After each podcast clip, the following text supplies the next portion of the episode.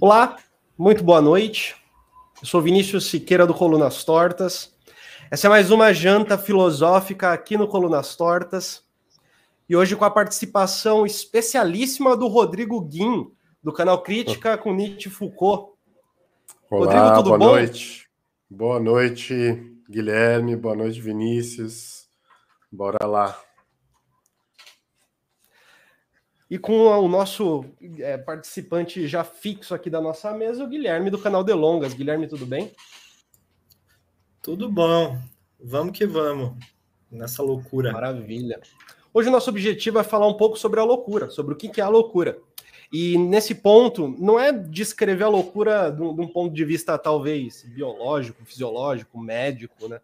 Talvez seja entender a loucura nos aspectos que autores da teoria social, da filosofia, possam nos ajudar. Talvez entender a loucura como algo que participa da vida, que participa da experiência. A loucura como forma estruturada de experiência da segregação social, que precisa ser investigada em seus detalhes, em sua lógica interna, em suas pequenas técnicas de disciplinamento, de moralização da loucura, do controle do corpo ao controle da mente, a exclusão, seja como for, também tem sua história e suas técnicas processuais. O louco é um alvo, assim como o leproso era, era um alvo da exclusão na Idade Média. A loucura não como essência, mas como construção, mas como elemento a ser excluído, elemento a ser domado. Loucura como aquilo que passa a ser alvo de internamentos que nem sempre foram utilizados, que nem sempre foram formas exigidas para se lidar com o louco. A loucura em Michel Foucault não é um dado, não contém uma estrutura positiva histórica que pode ser vista em testes laboratoriais e ser explicada por uma teoria universal, atemporal. Loucura como um conjunto estruturado de relações entre práticas locais, enunciados literários, enunciados religiosos, enunciados médicos, psiquiátricos, jurídicos. Loucura, aqui eu estou usando Foucault, mas loucura de um ponto de vista é, que eu imagino que a gente vai levar um ponto de vista que a coloque num miolo de outras práticas, né? Isso só acontece, a gente só pode fazer isso porque a loucura, para esse tipo de visão, ela não existiria de uma forma natural. Ela não poderia ser encontrada num estado selvagem, num suposto estado selvagem, por exemplo. A loucura só existe em sociedade, só existe a partir das normas, da sensibilidade de uma época Normas essas que tendem a isolar a loucura, a reprimir ou a libertar os loucos, de repente. Nessa perspectiva, não é como se tivessem encontrado um portador de distúrbios mentais na natureza e a partir dessa descoberta, a partir disso se entendeu que ali havia algo fora de um padrão normativo natural, fora de um padrão natural. Pelo contrário, o padrão normativo, nas suas brechas, também produz aquilo que está fora da norma, o desvio.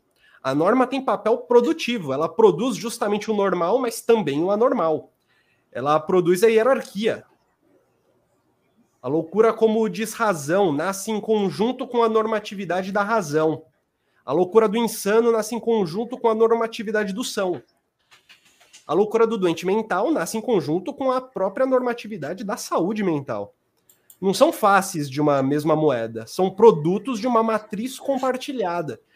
É por isso que, ainda para Foucault, não é a psicologia que detém a verdade da loucura. A coisa fica muito diferente.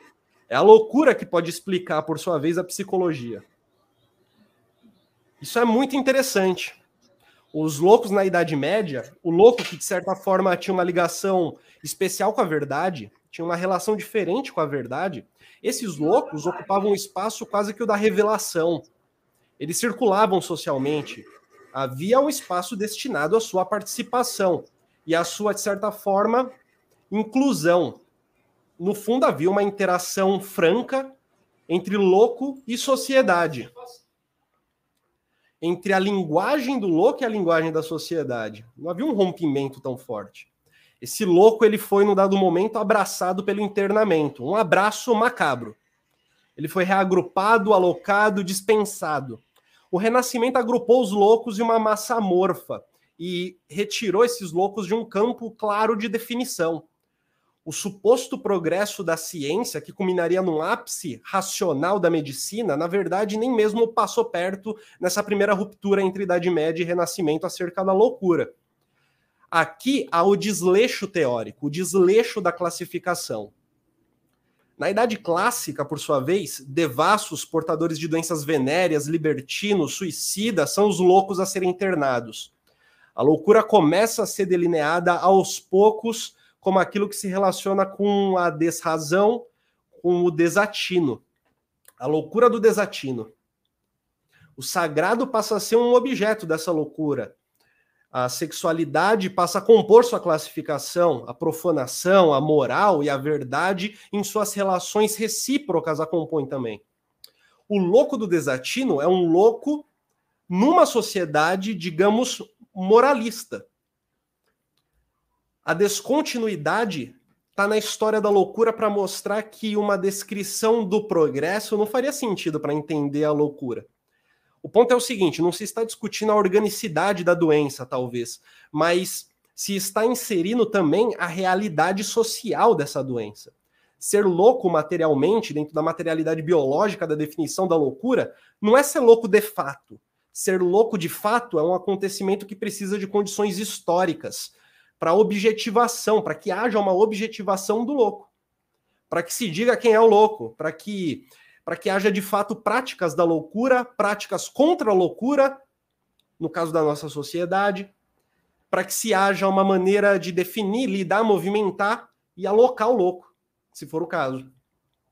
É a possibilidade de objetivar o louco que transforma o referente pré-discursivo ou seja, aquilo, aquilo que seria a matéria da loucura como objeto de estudo biológico médico faz com que faz com que esses elementos retrospectivamente apareçam como sendo a explicação da loucura.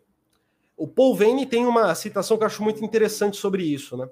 É, é verbal representar-se uma loucura que existe materialmente fora de uma forma que a informa como loucura. No máximo, existem moléculas nervosas dispostas de uma determinada maneira, frases ou gestos que um observador vindo de Sirius constataria serem diferentes dos outros humanos, eles próprios diferentes entre si. E aqui fecha a citação do Paul Vane. Ou seja, entender um certo movimento de moléculas específicas que participam de uma composição orgânica não é o suficiente para falar da loucura. Não é aí que se situa a loucura, pelo menos não esse objeto que, que a historicidade acaba traduzindo como um tipo diferente. Talvez como algo que seja muito mais relacionado a uma formação discursiva da loucura do que como uma loucura mesmo, concreta, fechadinha, bonitinha. E, ne, e nesse, nesse sentido específico, se por acaso isso é uma construção, a impressão que eu fico é que se é uma construção, então move relações de poder. Se move relações de poder, deve haver um sentido político na classificação do louco e no entendimento sobre a loucura. É, eu inicio então a nossa janta filosófica Primeiramente, agradecendo o Rodrigo por ter topado participar. Muito obrigado, Rodrigo. Muito legal você ter aceito. Muito legal você estar aqui com a gente para a gente falar sobre, sobre a loucura. É, eu, particularmente, comecei essa introdução com Michel Foucault, mas é óbvio que a gente pode usar o que a gente quiser para falar sobre isso. O ponto é só a gente conseguir fazer essa, essa mesa redonda gostosa, né? Rodrigo, você é, entende que é um sentido político na própria, no próprio movimento da loucura, no seu acontecimento próprio?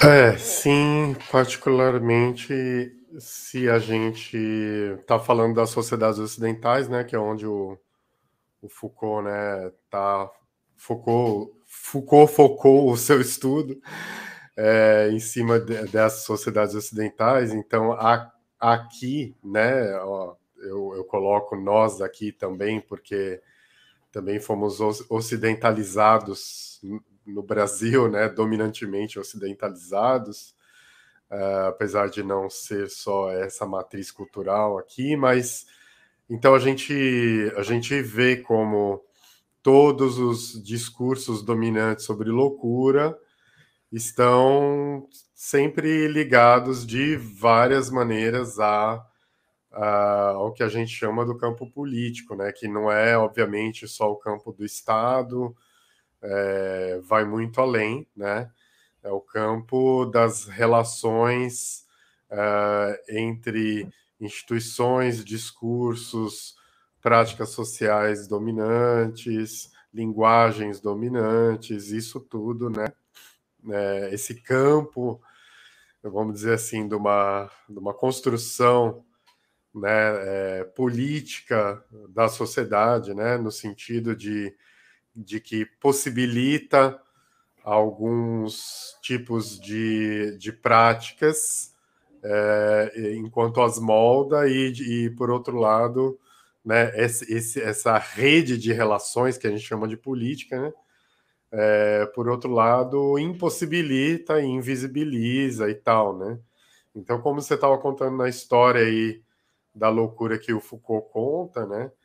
É, a, o que é chamado de loucura passou por várias, várias, várias significações diferentes, práticas diferentes, atravessava sujeitos diferentes, né? Aconteciam práticas muito, muito diferentes conforme as épocas na próprias, nas próprias sociedades ocidentais, quer dizer, numa, em, nas mesmas sociedades é, houve mudanças conforme essas épocas iam acontecendo. Então, lá né, no Renascimento, o Anal dos Loucos, tinha aquela coisa de, de da loucura é, ser uma forma de saber, potencialmente até uma grande sabedoria.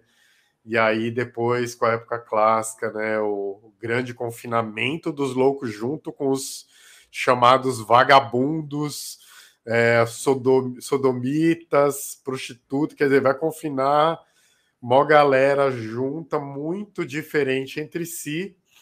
Muitos desses chamados de é, loucos, né? É, porque não havia é, uma definição né, clara do que, que era a loucura, havia só um, um né, uma grande identidade dos diferentes que é, eram vistos como aqueles que precis... estavam meio que fora da razão, né? Então, o Foucault fala que uh, se organiza uma tal razão que, ao mesmo tempo, precisa excluir para ela própria se reconhecer enquanto razão, né? É engraçado como isso é, parece que parece uma dialética, né? Até mais é uma relação que perdura né, até a modernidade, porque o sujeito médico ele também vai precisar né, dizer que o outro é outro, é um diferente, é radicalmente outro dele, né? É, num, num outro sentido, numa outra pegada já na modernidade, porque na, na época clássica o Foucault mostra que esses, esses outros que foram confinados, né, que foram presos, né, na, nas, é, no grande confinamento, né, foram separados da, da vida social, eles eram outros que é, tinham é, uma ligação naquela, naquele imaginário clássico com a animalidade. Então, eles estariam um pouco mais próximos uh, do, do animal do que o ser humano mais racional que não é louco. Né? Então, é, ser humano é definido como ser um ser racional, e quanto menos razão, mais próximo da animalidade, tal, tal, tal. Quando a gente passa para a modernidade, essa, essa, esse paradigma já é outro, né?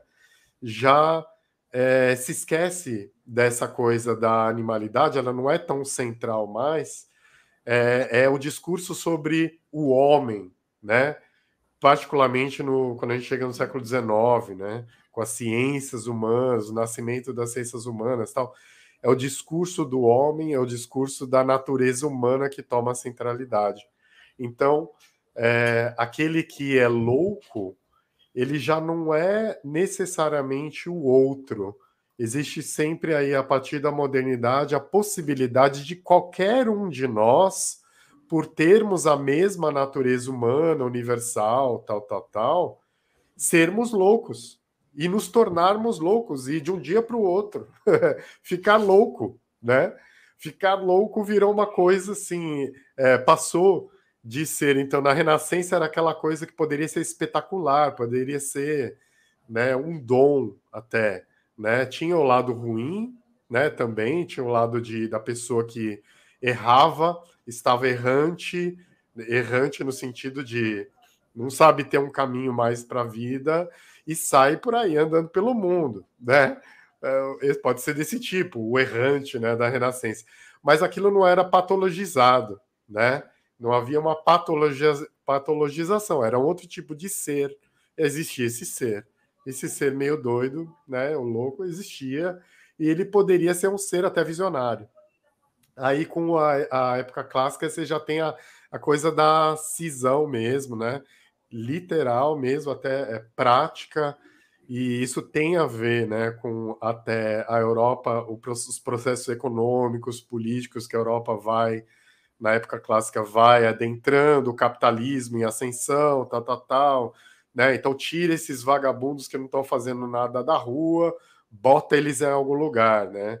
é, e, e, nesse lugar, idealmente, que eles trabalhem, né? É, bota eles para trabalhar, né? Já começava aí, né? Uma, um, o capitalismo já estava em, né, tava forte já, né? Então, mas quando é, é interessante as, a, o que o Foucault vai fazendo, porque ele mostra pontos de mostra pontos de inflexão, né, que vão acontecendo nessa história nas próprias sociedades ocidentais, né? Então, até mesmo quando a gente chega ao momento de que não vai ficar mais todo mundo junto, né, louco com prostituta, com sodomita, com, sei lá, com libertino, tinham vários termos, né, que eles usavam. É, não vai ficar mais todo mundo junto, então vamos, vamos separar, né, não, não vai internar todo mundo junto tal. Só que o que, que acontece?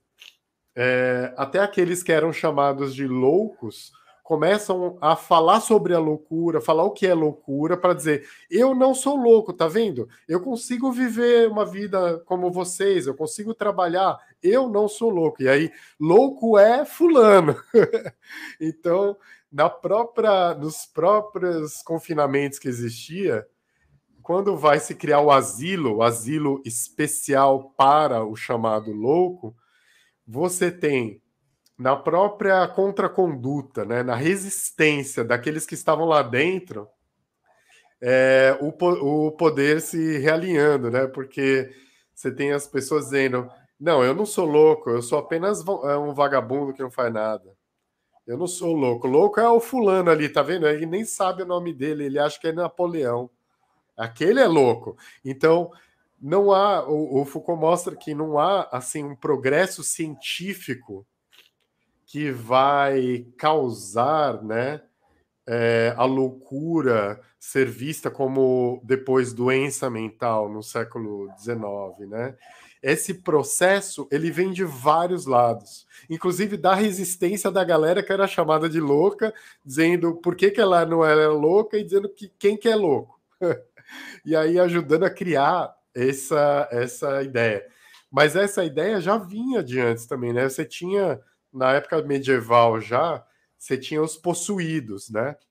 Então a pessoa possuída pelo mal, né? Ela era possuída, tal, tal, tal. E, e é interessante como essa, essa noção da possessão ela vai se reformulando, ela vai ficando, ela vai ficando. Só que o Foucault fala que quando chega o século XIX, é, acontece uma coisa engraçada, é o 18 para 19, que é que agora, com a tal natureza humana, é, não é que a gente seria mais possuído pelo mal ou por, pela loucura, né? Agora é parte de nós, né? Faz parte, é uma tendência possível, né? Ser louco é, virou uma, uma parte.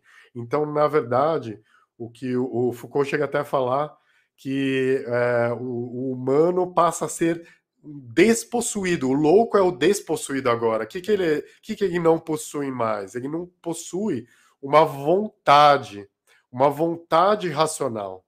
Ele não é mais um sujeito que está no controle de si, né?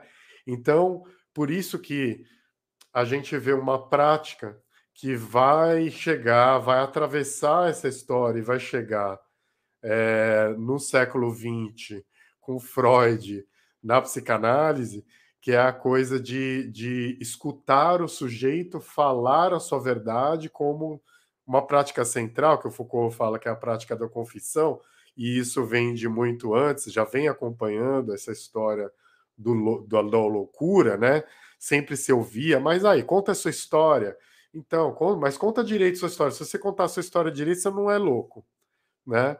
Então, essa o, o Foucault fala que a gente vê nessa genealogia do sujeito que obviamente ele não faz na, no livro História da Loucura, ele faz em vários livros, né? É, ele vai caminhando em vários trabalhos, vários anos, né? 15 anos, 14 anos depois de lançar a História da Loucura, ele lançou Poder Psiquiátrico, quer dizer, lançou não, foi um, um curso, né? E ele dá, ele dá esse curso, onde ele chega mais próximo, ele chega lá no século XX, né? Tá chegando na psicanálise e tal, e, e que é justamente esse interesse do Foucault em entender o nosso presente, entender por que, que as pessoas é, falam a verdade de si e como uma coisa central. Ah, eu tenho a minha verdade, eu preciso falar a minha verdade. Qual é essa obrigação da verdade para que o indivíduo possa ser reconhecido como um indivíduo de direito, um indivíduo de fato, um indivíduo que também é racional no sentido de que está, e sua vontade é racional, que está no controle de si, que está pleno de si, tal, tal, tal, né? Então se constrói. É, o Foucault, ele está. Eu acho que quando ele escreve a história da sexualidade, é, da, da, da, loucura, ele, ele talvez ele não soubesse, né? Provavelmente ele não, não soubesse que ele ia caminhar para essa genealogia do sujeito, que ele do sujeito na, moderno, né? É, ocidental, que ele depois veio falar quando ele, ele realmente ele eu acho que aí Nietzsche foi importante para ele porque o Nietzsche e ele, ele reconhece isso ele fala o Nietzsche abriu para ele essa essa possibilidade da historicidade da subjetividade que uh, subjetividades são múltiplas isso é, é básico para Nietzsche mas que essas muitas dessas multiplicidades, particularmente quando elas são dominantes, elas elas podemos contar uma história delas, né? É, e o Foucault leva isso a sério, é, né? Na história história da loucura já é essa tentativa em parte, é, mas ele vai, eu acho que mais para frente, com outros trabalhos, ele vai mais à frente, porque na história da loucura ele estava ainda naquela coisa de uh, falar é, como é que se criou um silêncio, né? O louco é aquele que não fala, falam, falam por ele, né? Falam sobre ele, tal, tal, tal. Se cria esse, esse silêncio.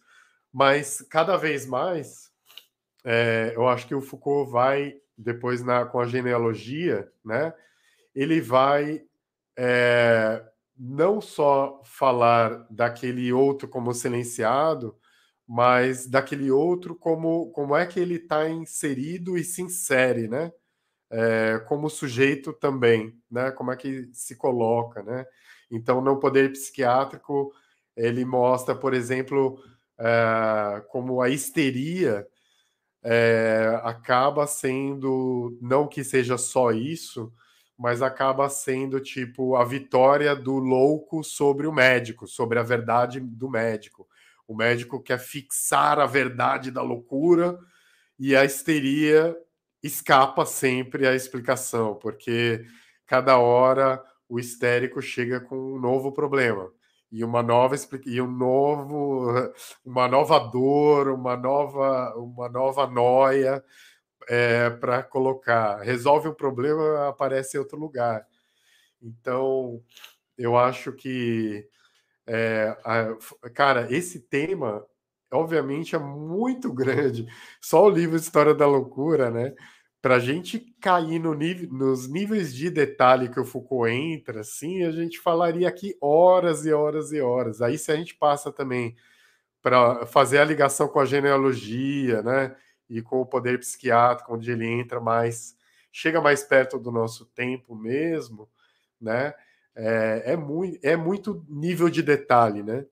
Que eu não acho que são detalhes de uma vontade de objetivar um problema, de tornar um problema no modo positivista a verdade, a verdade sobre o que fizeram sobre a loucura, ou a verdade da loucura, né?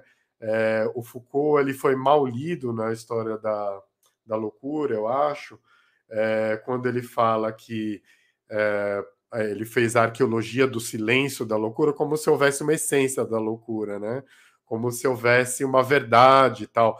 Há essa interpretação que muita gente pode fazer, pode ler dessa forma, mas eu acho que a gente pode ser mais inteligente fazer outra leitura, né? Já, né? É, já fazer até uma leitura que já olha, inclusive, para os processos de poder e de subjetivação que estão ali na, naquela realidade que ele está, naquelas realidades, né? Várias que ele está explicando, né? A gente a gente já consegue ler, aí, aí não precisa que o Foucault nos nos diga, né? O Foucault de depois reescreva a história da loucura, né? Que eu acho uma loucura quando a galera fala isso, né? Quando a galera fala, ah, não, mas ali é só arqueologia. Não, você consegue fazer uma leitura genealógica e uma leitura de processos de subjetivação que você pode trazer para a leitura dessa história que ele conta desde a história da loucura. E, e tem um autor que é desse livro aqui, do Vocabulário de Foucault, né, que é do Edgardo Castro, que eu uso bastante, que é um é tipo um, é um vocabulário, né, tipo um glossário, né, do, dos termos de Foucault. E ele fala isso, eu estava lendo isso hoje para preparar para cá, né? E é muito doido porque o loucura nesse glossário é o que mais tem páginas, eu acho, acho, acho que são 40 páginas, é o maior pedaço do glossário. Olhem a importância que o, esse autor, Edgardo Castro, deu para a questão da loucura, porque é, é o que lança, mas é o que o Foucault, de uma certa forma, retoma, né? É, em, em, em, vários lugares, né? Porque cruza mesmo, né? Com, com, com várias questões, a questão da normalidade, a questão do outro, né? Como é que se produz uh, um discurso sobre o outro e quem é que pode produzir, em quais instituições né, que se produz esse discurso sobre o outro, né? É, porque quando a gente fala da loucura, loucura é, nessas, nessa sociedade que nessas sociedades ocidentais que a gente vive é, são aqueles outros que são uh, falados, mas que não têm voz, né? eles são objeto de estudo o sujeito do estudo é, é o médico, ou a polícia, ou, ou é, o juiz, tal. Outros falam dele, é, da loucura, Perfeito. né? Porque, Perfeito. por definição, loucura na nossa sociedade hoje ainda, ela ainda é, é, é hoje, né, mais, hoje mais ainda, ela está muito ligada a essa questão da doença mental. Então, do, do sujeito que tem uma falta, uma falta, e nessa falta ele se ele conseguir dizer a sua verdade, e é pedido que ele diga a sua verdade, ele vai dizer que ele é louco primeiro, para depois a gente poder ouvir algo mais, né? Primeiro ele, ele é quase obrigado a se reconhecer como louco, né? O, doen o chamado doente mental, né? Independentemente do que diga, a loucura vai sair sem mesmo que queira que saia, né? o rótulo da loucura está imputado de tal maneira que quando você fala, independentemente daquilo que você diga, independentemente do que seja, eu consigo escanear as regras da loucura sendo emitidas, expressadas por aquilo que você diz, de tal maneira que você me diz que você é louco, né? Eu coloco em você a responsabilidade da, do seu próprio aprisionamento. É, e de, de, certa forma eu descubro isso através de técnicas que seriam de libertação, né? Deixando você falar sobre você, deixando você. Sim, é. É, é, deixando e às vezes obrigando, Foucault vai falar, né? Se obriga sujeitos a falarem deles para a sua própria libertação. Só que depois que o sujeito fala, isso já vem lá da pastoral cristã, né? Depois que o sujeito fala, quem decide se aquilo vale ou não é quem ouve, não é o sujeito que fala, né? É, era, antes era o pastor, agora é o médico, é o juiz e tal, né? É o cientista. Isso, isso para mim é, é, é, um tema, é, esse, esse fim que a gente culminou aqui é muito é muito interessante por diversos aspectos. Antes de passar a bola para você, Guilherme, vou só cumprimentar o pessoal que já colocou seus comentários aqui. O Miguel Ângelo, ele tirou uma citação de Loucura e Testemunho, é o nome do livro. É uma coletânea de. É, na perspectiva de diferentes autores, enfim. Eu não sei exatamente na perspectiva de quem é essa citação, né? Mas a citação é a seguinte: a sociedade é este cone de espírito que sempre me permitiu ser vil porque se sentia bem no seu papel. E depois de ter passado dez anos, noite e dia, com os doidos, partilhando com eles o meu delírio e a minha loucura, que se resumia a considerar o mundo estúpido e julgando que podia fazer algo para modificá-lo, pela minha loucura, pelos meus escritos, pelo meu teatro e pelo sopro da minha magia. Isso é uma visão de, de, uma, de uma loucura trágica, né? uma, uma visão de uma loucura que desabona o sujeito de mudar o mundo, no fundo, no fundo. Né? Termina com é, um sopro da minha magia pessoal. Posso afirmar que nenhum louco me pareceu delirar e que sempre avaliei no fundo de tudo o delírio como fio da verdade. Insólito, talvez, mas bem aceitável que o louco conceituado procura. Que o louco conceituado procura. É, o Carlos, boa noite, Carlos, tudo bom? Carlos Henrique. Jefferson Pratt, salve camarada, salve Jefferson, tudo bom, Jefferson? O Carlos ele fez uma provocação aqui que eu vou, eu juro por Deus que eu vou voltar, Carlos. Primeiro eu vou deixar aberto para o Guilherme falar mais livremente, aí depois eu volto nessa questão para a gente se concentrar um pouquinho nela, né? Guilherme, é, o ponto que tinha me deixado que me parece muito interessante é a possibilidade que a gente tem, a partir de tudo que a gente falou aqui, a possibilidade quase arbitrária de definir a loucura e, de certa maneira, quase maquiavélica de não só defini-la, mas de fazer com que o louco, depois de definido, se reconheça como louco, participe da sociedade como louco, se reconheça dentro dos padrões da loucura, que seria, por sua vez, uma deveria entregar uma certa limitação, né? E ao mesmo tempo se coloque como aquele que é de fato limitado. É, essa classificação que obriga o outro a se classificar, ao mesmo tempo em que o classifica, em que entrega as ferramentas que ele vai usar para se classificar, né? Esse, esse, mecanismo maravilhoso de fabricação de loucura, esse mecanismo específico me parece algo de interessante. O que, que você acha? Eu acho que a fabricação da loucura nas sociedades ocidentais, ela é incrível, né? Tudo que já foi elaborado é, para se tentar ali construir, para se tentar enredar a loucura de alguma forma, ou encerrar a loucura, né? Como foi feito no episódio do. Aquele episódio em que os loucos eram simplesmente confinados, um episódio da nossa história ali entre os séculos 17 e 18, que os loucos eram confinados em masmorra, em masmorras, né? É, e a gente deve se tentar questionar, tentarem, afim, fazer uma análise arqueológica, né, quais eram as condições de possibilidade ali para que, enfim, emergisse algo que se pudesse chamar de louco. É, e, é, o, e depois um novo tipo de encerramento, né? Porque o, o, o Foucault, ele, ele, ironicamente, ele fala que com, com o Pinel, a loucura ela não foi libertada, né? Loucura, ela foi encerrada em novos termos, né? Um novo linguajar científico. E posteriormente, com o nascimento da clínica e com essa percepção que o Rodrigo falou de que, bom, a loucura está aí como uma potencialidade da natureza humana. Havendo então a loucura como potencialidade da natureza, todos podem se tornar loucos, uma loucura como devir. Uh, e a loucura, então, ela deixa de ser encerrada, aquilo que de alguma forma é tido como desarrazoado, deixa de ser encerrado no espaço do confinamento, mas passa a ser encerrado, seja no espaço da clínica, muitas vezes tendo um discurso encerrado ali por aquele guia clínico, ou encerrado de forma paulatina, né, de forma capsular, pílulas de encerramento da, da loucura, que são os remédios hoje para toda forma de é, enfim, é, descontrole e, e, enfim, ansiedade e é, manifestação de, de inquietude, né?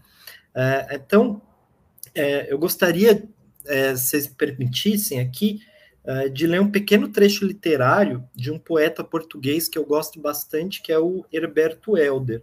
Eu vou mostrar aqui a edição que eu tenho do livro, que se chama é, Os Passos em Volta, tá? É, e é, um conto que se chama Estilo. Enfim, esse conto narra a história de um sujeito solitário que nas suas madrugadas ele passa as noites em claro, fumando cigarros, viajando na maionese, por assim dizer, é, e crente de que ele está ficando louco, né? de que há algo ali que está, enfim, de que o, o, signo da loucura está se apossando dele de alguma forma e ele vai ao médico. Ele vai ao médico. E ele diz o seguinte: uma vez fui ao médico. Ah, só para contextualizar, poeta português da primeira metade do século XX, tá? Escreveu ali entre as décadas de 20, 30. Na verdade, como ele viveu bastante tempo, até na segunda metade ele escreveu também. Mas esse livro é dessa época. E diz o narrador, né? Uma vez fui ao médico. Doutor, estou louco, disse. Devo estar louco. Tem loucos na família? perguntou o médico. Alcoólicos? Sifilíticos? Sim, senhor. O pior. Loucos, alcoólicos, sifilíticos, místicos, prostitutas, homossexuais. Estarei louco? O médico tinha sentido de humor e receitou-me barbitúricos, né? Que depois redundaram nos nossos ansiolíticos e antidepressivos modernos, né?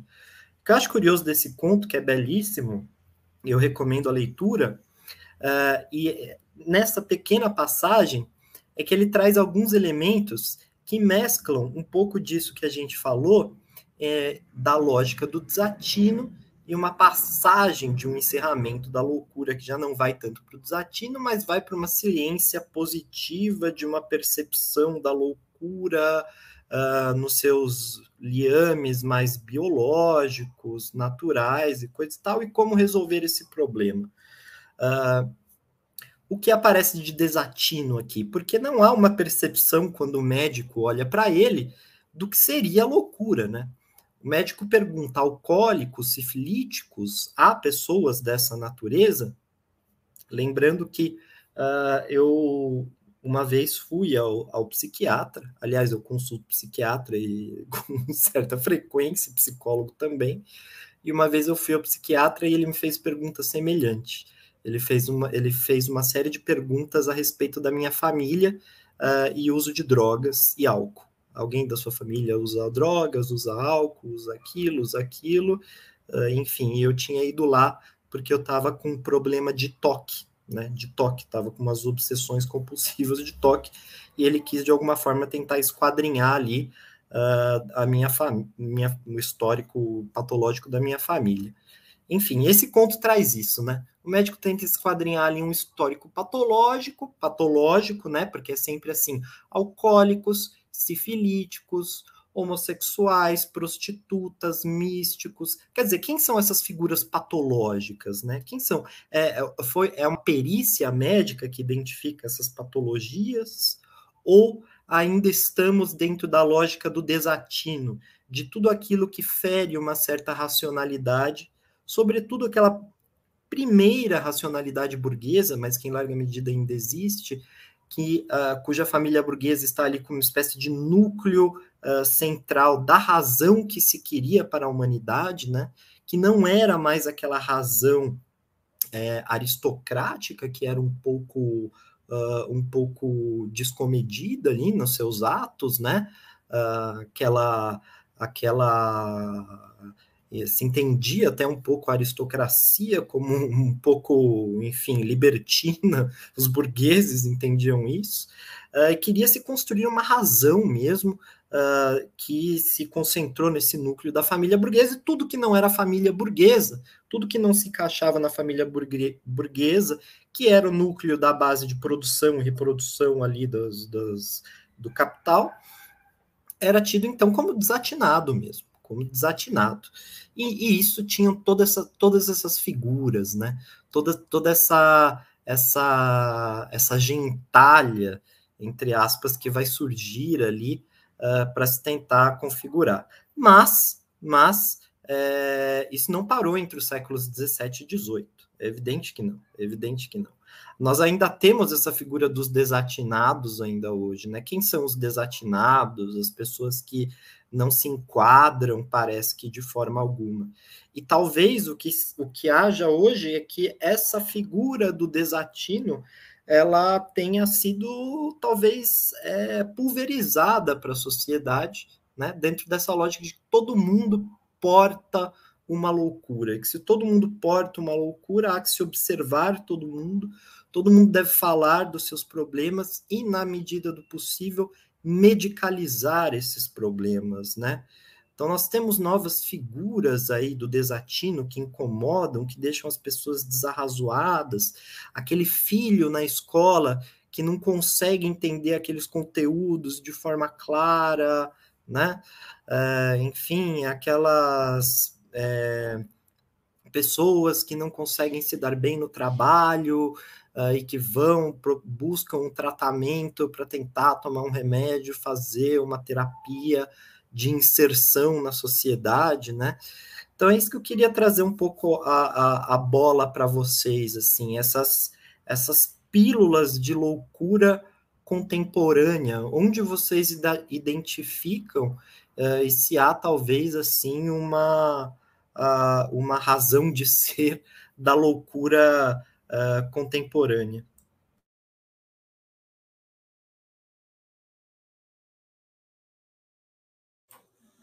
Seu microfone acho que não está funcionando, Vinícius. Perdão, erro de, erro de iniciante. É, eu acho que isso se encaixa muito bem com a pergunta do Carlos Henrique. Nesse sentido, não é o psicólogo que trabalha em função do louco, mas sim o louco que preenche o psicólogo. Interrogação que vocês mandam em relação a isso? É, a, a, multiplicidade que a loucura pode ter, que teve ao longo do tempo, a maneira como a gente classifica ela hoje, como a gente entende ela hoje, como a gente busca, no fundo, no fundo, né? É, como a gente busca a loucura no céu, justamente para dizer, tá vendo? Ela existe. Tá vendo? Ela existe. Eu acho em qualquer um, como o Guilherme acabou de sinalizar para a gente. E isso em conjunto, evidentemente, com algo que para mim é sensacional, que é assim, a figura do vagabundo que vai para o hospício, do imoral, da adúltera, do filho pródigo, no fundo, no fundo, são figuras da aristocracia numa normalidade bem, bem tranquila, né? No, assim, percebe-se a luta que existe na, na própria classificação da loucura a partir do nascimento da, das ciências e como que isso teve um sentido político, né? Essa figura do vagabundo que, que é preso e que muitas vezes se entende esse vagabundo como poderia fazer um paralelo com um morador de rua hoje, no fundo, no fundo, esse vagabundo se relaciona muito bem com o aristocrata, né? Com o filho do aristocrata, com o próprio aristocrata, enfim, com toda a sociedade de corte que vivia não para a produção, não para a produção econômica, mas que vivia para um certo deleite simbólico que garantia ali, por sua vez, as suas, a sua participação na hierarquia social. É, juntando esses pontos, tentando fazer uma, uma malha entre eles, né? De certa, de certa maneira, é a profissão psicólogo que vai observar a loucura? Ou será que no fundo, no fundo, é a loucura que vai dar sentido para a existência de uma profissão psicólogo? No fundo, essa é a pergunta central, né? Tanto de doença mental e psicologia, como da de história da loucura também, né? É, o, eu, eu, eu só, é, quando, é, o, o, nesse sentido, não é o psicólogo que trabalha em função do louco, mas sim o louco que preenche o psicólogo. É muito interessante, né, pensar é, em quem, quem, quem são as figuras é, que uh, preenchem a, a, a, psicologia hoje, assim, é, o, qual, qual problema se apresenta uh, para psicólogos e psicólogas hoje? Quais crises se apresentam? São as crises do trabalho, são as crises da, da nossa existência é, insegura, sem uma capacidade de prever o que vai acontecer daqui dois dias, se o seu contrato de trabalho vai valer, se você vai ter alguma seguridade, aquela dificuldade de relação, isso preenche muito do ponto de vista pedagógico, que preenche aquela criança que tem problemas semelhantes, mas na escola também, insegura na escola, né? E esses problemas preenchem. Como, é, como então, é, a, de alguma forma, a loucura e os conflitos históricos, né? E a forma como a, a nós não é, é conseguimos pensar é, muitas vezes é, formas de, de é, emancipação do mundo em que nós vivemos, e porque é duro mesmo, porque é duro é, você pensar numa forma de emancipação de um trabalho que você precisa dele para sobreviver, que você precisa disso. Então, nós precisamos, de alguma forma, nos condicionarmos à, à, à vida que a gente leva, né? Uh, então, eu acho que essa, essa talvez seja a loucura dos nossos tempos que preenche os psicólogos. A loucura que já, preenche, que já preencheu psicólogos de outrora foram as mulheres histéricas, por exemplo, ali na época do Freud, né, que eram justamente aquelas mulheres que não tinham poder de decisão nenhum ali, viviam enredadas ali no seu lar, é, quer dizer, é, eu penso que é, é muito difícil estabelecer o grosso, e eu estou falando de um, de um ponto de vista macro aqui.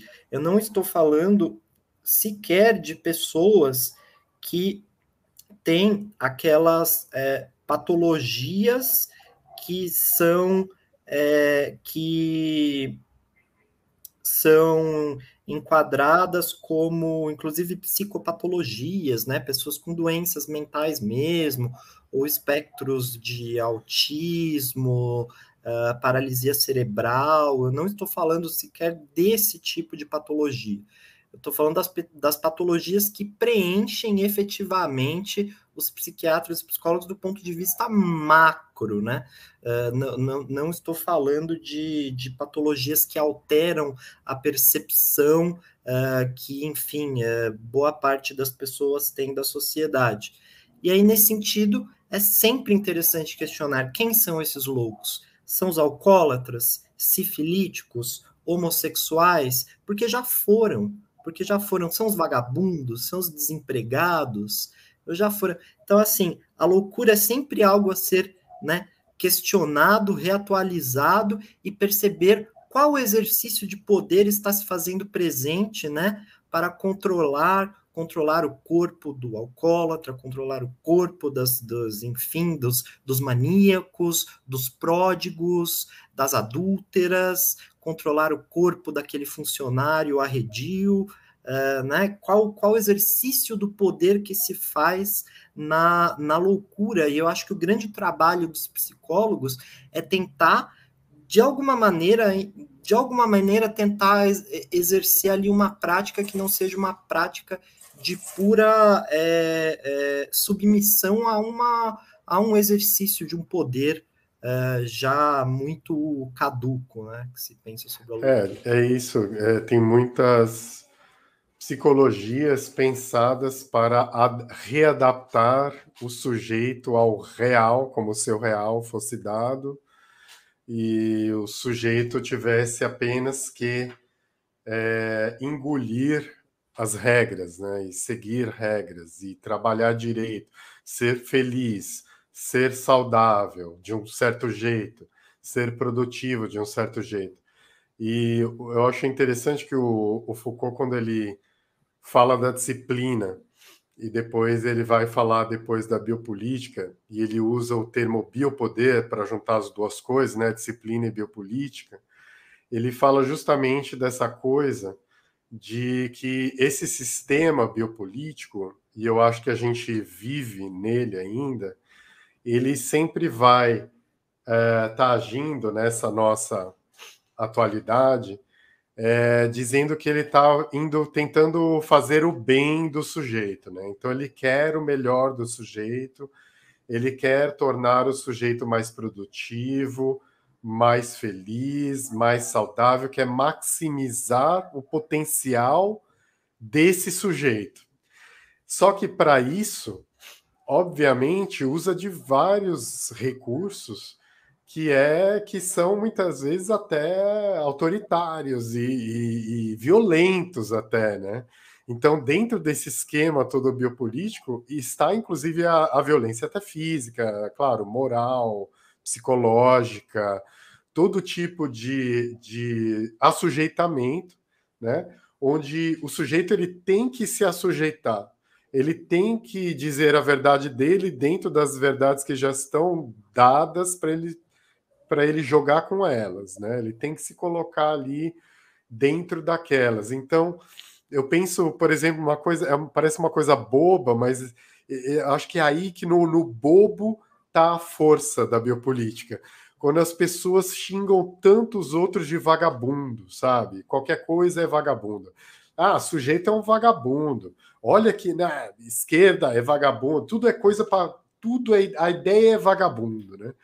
E se você vê essa genealogia do sujeito que o Foucault está traçando desde a história da loucura, já estava ali, já estava ali a noção de quando, quando eles separam quem é, tem razão de quem é a desrazão, os vagabundos estavam já enclausurados, já presos junto com os criminosos de vários tipos, os loucos de vários tipos e tal, tal, tal né, os homossexuais, né, não tinha essa, nem esse termo homossexualidade na época, era sodomitas, eram outras coisas, né? Libertinos, eram vários outros termos né, que se usavam, né? E aí é, é, é muito louco como esse, esse conceito do vagabundo, né? Que é a quem não trabalha. A que você está fazendo parado aqui uma hora dessa na rua, fumando cigarro aqui, parado, fazendo nada. Ah, meu senhor você vai comigo, vai para cadeia e tchau. Às vezes né? pior, é. às vezes tocando violão, às vezes pior. É. Né? E essa e como isso atravessou as épocas, né? E está tão presente hoje, né? Ainda, né? Essa noção de que o sujeito é, direito de direito, o sujeito de fato, o sujeito mais real possível, o sujeito mais racional possível, tal, tal, tal o tal do sujeito universal, que eu nunca vi, sempre peço para me apresentarem, nunca vi, mas dizem que existe. Ele é esse sujeito que não é vagabundo. Não é, não pode ser. Né? É, se permite ao sujeito dizer que ele é vagabundo, aí vem um outro lado da coisa, quando ele é artista. Ah, eu sou vagabundo porque eu sou artista, né? E aí é o que o Foucault já apontava, né, na modernidade, que restou esse espaço para se dizer da loucura, para a loucura fal falar. Sobrou a literatura e as artes. Sobrou esse espaço. Mas por que que não sobrou outros espaços? Por que que loucura não está em vários espaços, né? Essa é uma pergunta, né? E mas só para finalizar, essa coisa da de adaptar o sujeito, né, a uma sociedade, né? Como é tão presente ainda, né? Essa essa essa noção de que o sujeito ele tem a sua verdade, mas a sua verdade já tem o seu lugar garantido na ordem, né? Na ordem biopolítica. É, ele só não vai ter o lugar garantido se ele realmente for louco. Só que a ordem biopolítica vai dar todas as chances para ele. A ordem biopolítica e, e, disciplinar toda hora vai tentar é, criar um novo mecanismo para normalizá-lo, para dizer: não, vem cá, você também pode fazer parte do normal. Você pode ficar aí no cantinho, pode sentar no fundo da sala. você pode sentar no fundo do busão, mas vai ter um lugar para você. A gente está tentando, a gente está tentando te manter na ordem. Mas é lógico, existem casos onde a própria ordem vai dizer: nós tentamos, não conseguimos, tivemos que deixar quieto, matar, expulsar do país, é, enclausurar, medicalizar, lobotomizar, sei lá, entende? Então, é, hoje a, a, ordem não é tanto de enclausurar, ao contrário, é de trazer para dentro. A ordem biopolítica é muito o contrário da ordem clássica. A ordem clássica, né, enclausura, separa tal.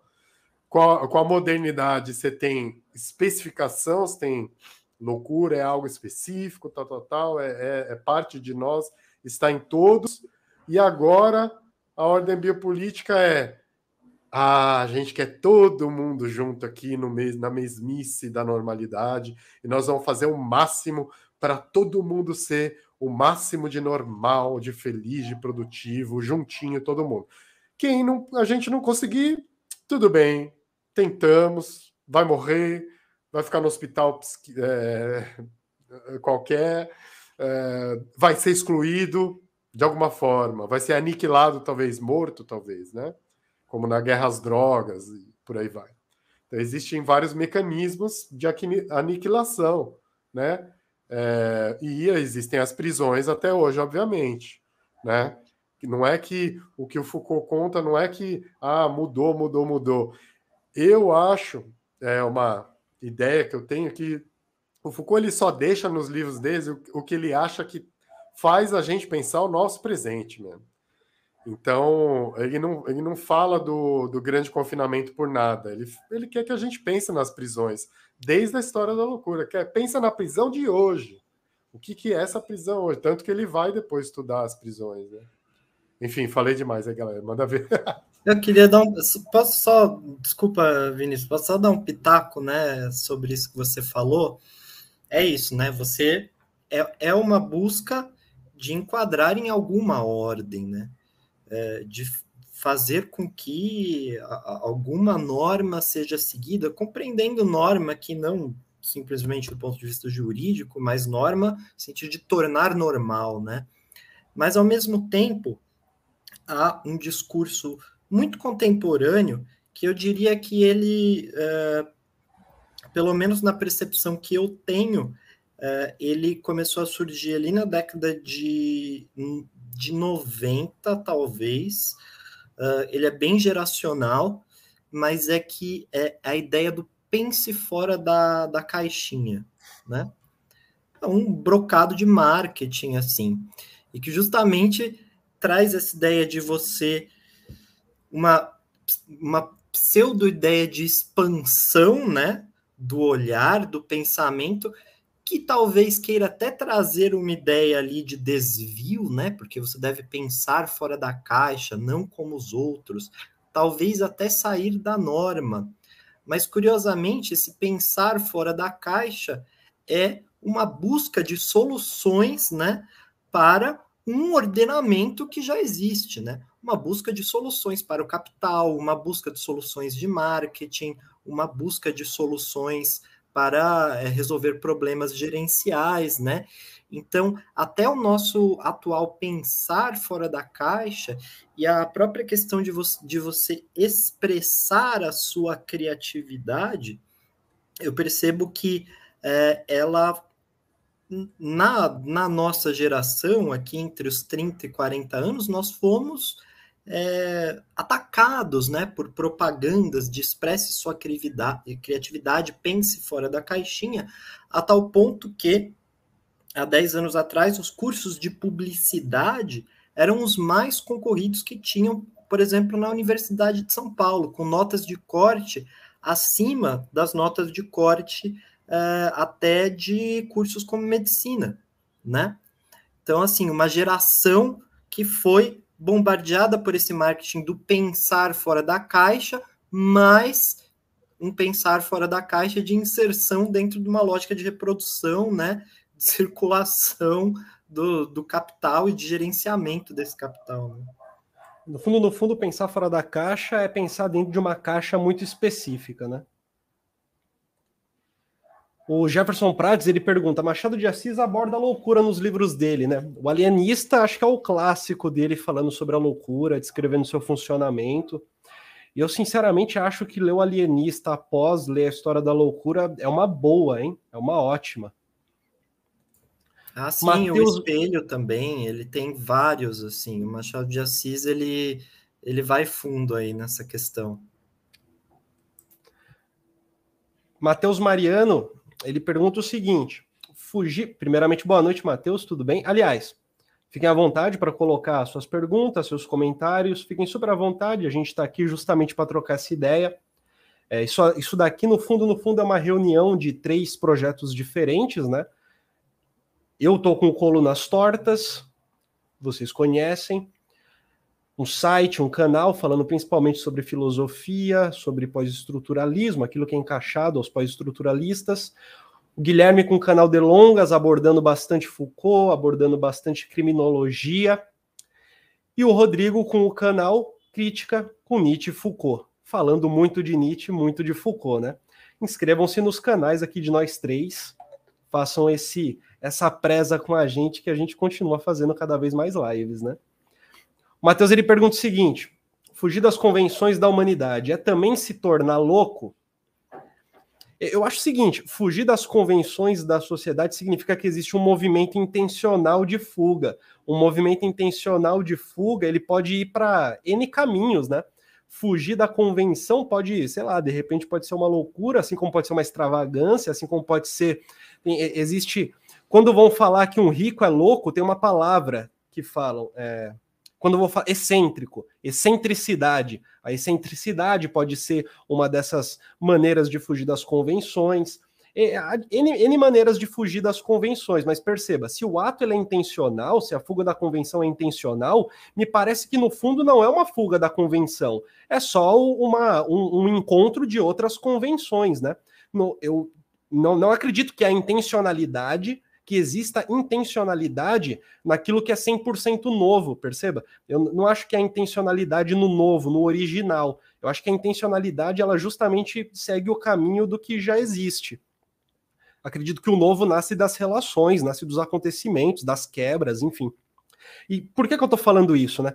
Porque, no fundo, não é quando a gente foge da convenção que me parece que a gente se enquadra na loucura. Me parece que a gente se enquadra na loucura quando a convenção nos captura e, ao nos capturar, nos qualifica como louco. Não é fugir da convenção que faz a gente se tornar louco. Eu tenho a impressão de que o que faz de fato a gente se tornar louco é tentar ir para dentro da convenção, não conseguir e a convenção por ela própria, e quando eu estou dizendo convenção, é claro que eu estou falando da instituição familiar, estou falando da instituição médica, enfim. Ela, a escola também, ela própria, por sua vez, pega a gente, diz que a gente não conseguiu se adequar, nos classifica como louco e nos coloca no espaço destinado ao louco, na sala especial, na escola, para não frequentar a mesma sala que as outras crianças, de repente no hospital psiquiátrico, se você é, pensar. Eu, eu, eu responderia também é, com a seguinte pergunta, né? Quem que tem a régua para medir loucura, né? É, primeiro, obviamente, que a gente sabe que nem, nem nas ciências humanas, nas psicologias, se tem uma única definição do que é loucura. Obviamente, tem doenças mentais e vários tipos e outros, outros que não são só mentais, não são classificados como mentais e tal. É, então, loucura como um universal não existe, né? Não existe esse universal que a gente possa acessar. Então, não há uma régua de medida de loucura, né? É, e as convenções, né? Que as convenções, é, você falou bem, Vinícius. Eu acho que convenções são de sociedades, né?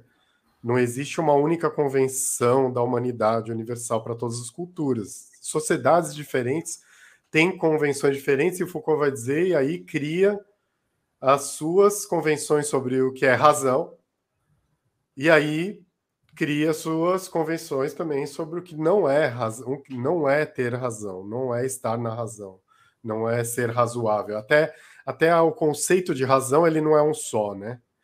É, e o, o o Foucault ele vai estudar, por exemplo, racionalidades depois, né, da história da loucura. Ele fala em racionalidades. Ah, eu estudo racionalidades. Como é que racionalidades são se, se, se, levantam na história, em relações, e seguem ou não e tal, e lutam, lutam umas contra as outras, porque eu acho que a gente deve justamente questionar essa ideia de uma razão universal, né, única, unívoca, né? E aí, se a gente questiona a ideia de uma razão universal, então a gente tem que questionar uma loucura universal também, né? Não há, não há esse espelho refletido, né? De razão de um lado, loucura do outro, né? Que é, eu acho que é por isso que o, o Foucault usa o termo desrazão para a época clássica, porque em desrazão caía um monte de coisa aqueles monte de coisa, os vários diferentes, eles não eram razão, mas eles se definiam pelo negativo, eles eram definidos pelos aqueles que não têm razão, mas que não eram englobados, ah, todos eles são loucos. Não, não era assim. Não eram, eram vários tipos de sujeito, reconhecidos como vários tipos de sujeito, só que com uma razão mais próxima dos bichos, do animal, do monstro e tal sexualizados demais, talvez, né? Esse, esse tipo de visão é, que a gente carrega nas sociedades ocidentais em relação a tudo que vem do corpo, tudo que está relacionado com o corpo como problemático, né?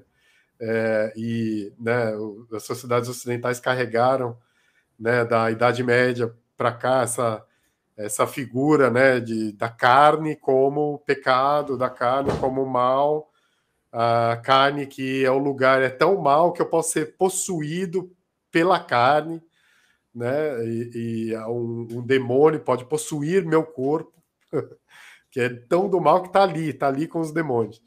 Então, acho que o interessante é justamente a gente olhar para onde vêm certas crenças, certos discursos, certas práticas e que eles não têm uma origem única, eles têm várias origens, né? Então, o que a gente chama de louco hoje, ele tem várias origens, é, continua tendo uma multiplicidade existente hoje, né? Sobre, quando a gente fala sobre loucura, há uma multiplicidade de coisas que vem à cabeça. Inclusive, ainda vem à cabeça aquela visão da renascença de que, pô, de repente a loucura é que tem razão. de repente a loucura é a grande sabedoria ainda está viva essa ideia, né? Eu acho, por isso que eu falei, eu acho que o Foucault está brincando ali com várias coisas que ainda estão vivas, então, né? Em graus diferentes, quer dizer, as coisas mudaram de lugar, se criou novidades também. Não é que tudo já estava no passado, não é isso, né? Ah, a psicanálise existia no passado. É, não, não existia. Ciências humanas existia? Não, não existia. São criações, mas essas criações vêm em cima de, de discursos mais antigos e brincam de novo, e, e tá aí, né? Como eu falei da ideia do vagabundo, tá aí, as pessoas estão usando ainda o vagabundo como aquele pária, como a ideia do pária, aquele que não merece viver em sociedade, ou não quer, ou rejeita tal. E nisso tudo, ó, tudo isso que eu falei, não quer, rejeita, não merece, tá várias ideias de várias épocas, né?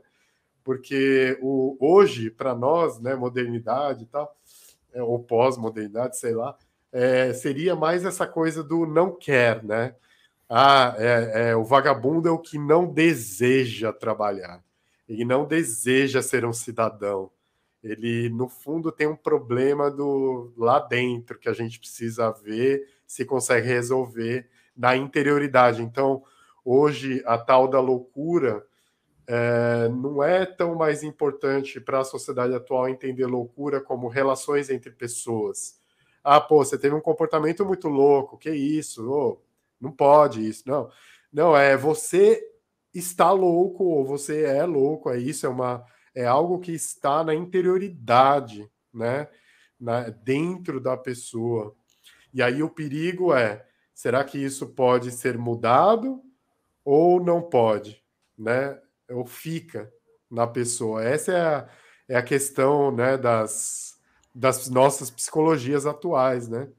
E esse e aí o problema que o Guilherme já trouxe, que é esse mudar, mudar o sujeito para quê? Para adaptá-lo ao social que espera que ele, esse sujeito seja de um certo jeito, né? É, porque o contrário seria a sociedade se adaptar a esse sujeito do, chamado louco. o que o que na nossas sociedades aí é dominantemente é impensável isso, né? Que uma sociedade vai mudar para poder dar que era a visão nietzschiana, né? De, de evolução. É que o Nietzsche falar, ah, tá? Vocês querem falar de evolução, beleza? Para mim, sociedade evoluída é aquela que presta atenção em como ela dá chance a que sujeitos radicalmente diferentes e potentes é, só que muito raros surjam. é, não é, é né, uma visão social darwinista, né? Que ah, os, os mais adaptados aí, é, né? Eles vivem e formam uma maioria, né? No social darwinismo, né?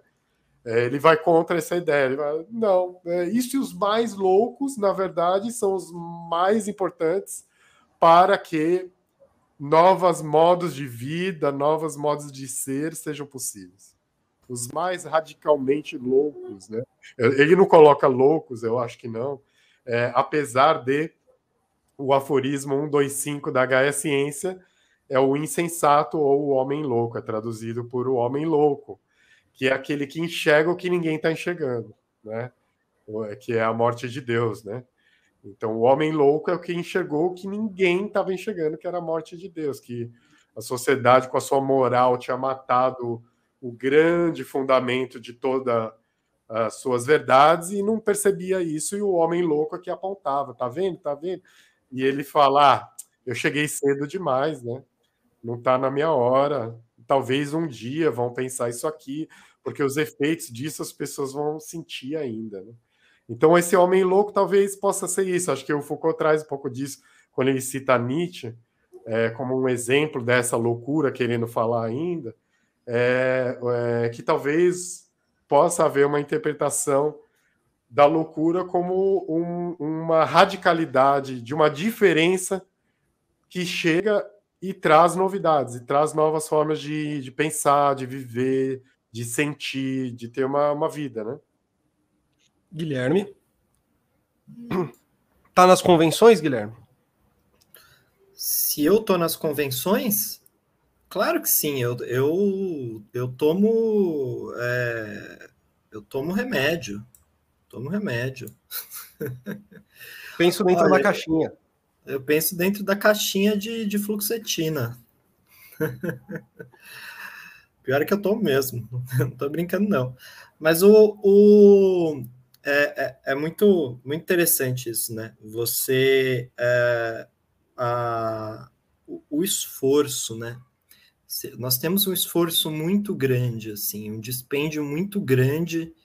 Nós, assim, nós como sociedade, a sociedade que nós viramos, assim, é um dispêndio enorme para se tentar controlar isso que seria a exceção, né? Que seria a exceção à razão que seria loucura. Mas olha o dispêndio, né? A quantidade, quer dizer, de, de livros, de correntes, é, de, de terapia, que vão desde terapias quânticas, coach, até toda uma indústria farmacológica que trata disso, palestras motivacionais. Muitas vezes as empresas pagam pouquíssimos aos funcionários, mas pagam uh, quantidades enormes de dinheiro para trazer ali palestrantes, né? Então, quer dizer, é um dispêndio muito grande, né? É, olhado por esse prisma das pessoas que hoje são medicalizadas, assim como eu, uh, ou que são psicanalizadas uh, e tratadas, e, ou uh, vão a coaching, ou leem livro de autoajuda, olhando por esse prisma, a loucura, é, a loucura não é a exceção, né? Perfeito. Perfeito. Matheus, boa noite, amigos. Muito boa noite, Matheus. Obrigado pela sua pergunta. Fiquem à vontade para colocar questões, provocações que vocês quiserem, seja para concordar ou para discordar com a gente, né? O interessante é esse bate-papo. É, a Pati Tiburtino, ela pergunta o seguinte: como saber o limite de precisar, de, de, de compreender, de, de, precisar de fato de uma intervenção médica ou enfrentar a vida como ela é, né? Eu, eu acho que essa é uma questão que é central em abordagens que não são psiquiátricas da loucura, que são antipsiquiátricas, que são que fogem um pouco da, da linha, né? Eu imagino que uma, um olhar da esquizoanálise é, dis, discuta de uma maneira central isso, não? Eu posso falar uma coisa? Eu acho que é, não tem uma resposta única para isso, porque isso vai depender de caso a caso, obviamente, né? É, e eu acho que é, é, isso, é isso. Assim, eu, eu também, uma vez quando eu, eu pensava que eu era louco, e eu tentava decidir se eu ia para intervenção médica ou enfrentar a vida, né? E eu fiquei, eu fiquei em dúvida real, assim, meses. Nossa, será que eu tô louco? Ah, mas então eu vou precisar de ajuda tal. Mas aí, se eu tô louco, é, fudeu, né? Como é que vai ser? Tal, tal, tal. Eu vou causar muito, muito problema para mim, para os outros, tal, tal, tal. E eu não sei o ovo ou a galinha, o que rolou, mas no meu processo de melhorar, e, e não sei explicar também por que, que eu melhorei, que eu, que eu conto que eu melhorei, mas teve um dia que eu falei: quer saber? Se eu for louco, os outros que me aguentem. E nesse dia, é, eu, aí depois, passou mais um tempo, eu tive uma clareza de que naquele dia eu já estava, de uma certa forma, de uma saída daquilo que eu estava considerando em mim loucura, que era o quê? Que era é, perder muito tempo pensando, né? Muito tempo na interioridade, é, muito tempo eu não conseguia socializar muito bem. É, as pessoas falavam uma coisa, eu entendia dez diferentes. Então, se a pessoa chegava para mim, pô, Rodrigo, você tá, tá, tá bonito hoje, eu entendi assim. Ele tá falando que eu tô bonito porque outra tava feio, porque eu também sou bonito e sou feio, e, e quando eu fico feio e tá. Uma loucura total, né? Vinha várias resoluções e, e, formulações na cabeça, a cabeça não parava. Eu fiquei até magro demais na época, porque gastava tudo pensando demais. Quando eu ia ler um livro, eu lia e eu tinha que ler dez vezes o mesmo parágrafo, porque eu entendia milhares de coisas e eu me perdia, né? Eu tinha que voltar, não, tem que voltar. Mas por que, que acontecia isso também? Eu achava que tudo tinha que ter uma única verdade. a minha cabeça tentava fixar uma verdade única sobre tudo. Por exemplo, no elogio, a pessoa, pô, você tá bonito hoje. Será que ela acha isso mesmo ou não acha? Acha ou não acha? Acha ou não acha? Não sei. Ah, acha porque isso. Ah, mas aconteceu isso, aconteceu aquilo. É a mesma coisa, ler um livro, né? A loucura e obra são diferentes. Loucura e obra são diferentes. Ah, são diferentes, mas não são. Mas o que é loucura? O que é obra? Né? Sabe? E não ler com o autor. Tipo, imagina você ler Foucault dessa forma. Você tá fudido. Porque cada frase já faz a gente pensar milhões de coisas e a minha cabeça funcionava daquele jeito. Então não conseguia fixar significados, né? Então, para mim, eu estava com um problema. E eu, e, e eu digo, eu estava mesmo, né? Porque se eu ficasse daquele jeito, eu tava, meu corpo, meu corpo não estava aguentando, estava ficando magro demais, de usar energia demais é, na cabeça, e eu não conseguia socializar bem, né? Não conseguia receber, responder alguém direito. Realmente a minha linguagem toda confundiu, confundiu tudo, né? Então, ah, vou dizer, ah, eu era louco. Não sei, não sei o que, que é loucura. Ah, é, teve alguém que me diagnosticou na época como é, esquizoide. Ah, legal, esquizoide. Fui ler sobre esquizoide. Eu, eu li, fiquei mais louco ainda. Então, é isso, não tem, é, não, não vai haver um, um, uma bula da vida, né, para a gente saber, ah, agora eu tô louco ou não tô? Tá rolando isso aqui comigo. Cara, tenta ajuda, o que eu falo, como saber se eu vou precisar de intervenção médica, mas intervenção médica não é a única ajuda que você pode ter também, né? São vários tipos de ajuda que você pode tentar, né? Existem vários tipos de, de, de ajuda que não é só médica também que é de outros tipos de terapia, que é, que é de arte, que é de várias coisas, né? É, é, é, isso. E não, não pode haver aqui, nessa resposta a essa pergunta, uma única resposta, porque isso fala de tanta coisa, né? E cada caso é um caso mesmo, né?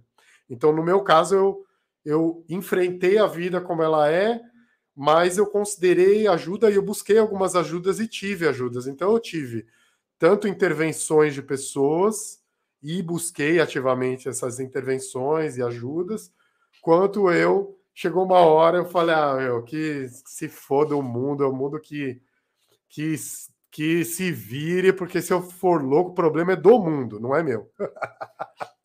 então, mas aí eu, eu conto essa história porque eu acho engraçado, eu acho que é assim, ela, é, para mim, já era um processo que eu já estava numa luta de um ano, assim, de um processo sofrido, tal, mental, e que eu sinto que esse, esse foi o final já, quando eu falei isso, assim, quando eu consegui falar isso, talvez eu já estava tava saindo pelo corredor, assim, né, saindo da sala da, daquela câmera que eu estava fechado e tal, né, enfim, mas aí tentaram me rotular, tal, eu não rotulo o que eu passei, eu não acho que a gente se ajuda só nos rótulos, né? É importante estudar o que a psicologia, a psicanálise, todos, todas as ciências falam, estuda, vai ver, vai, vai ter diagnóstico diverso, mas vai a outros lugares também, vai buscar outras intervenções, vai buscar outros tipos de terapia se você precisa de ajuda, né? E não, e, e não só buscar quando, quando você fala, pô, tô com, uma, tô com um problema. Não, porra, saúde é algo que a gente faz por fazer. Saúde não é não é só quando eu estou doente, ou acho que eu estou doente, eu vou buscar saúde. Você, você busca aumentar a sua saúde porque é isso te ajuda, é isso, né?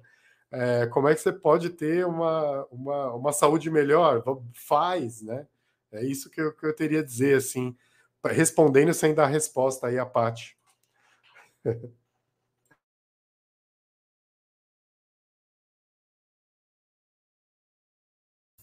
Olha o microfone desligado do Vinícius. Parece que começou no YouTube ontem.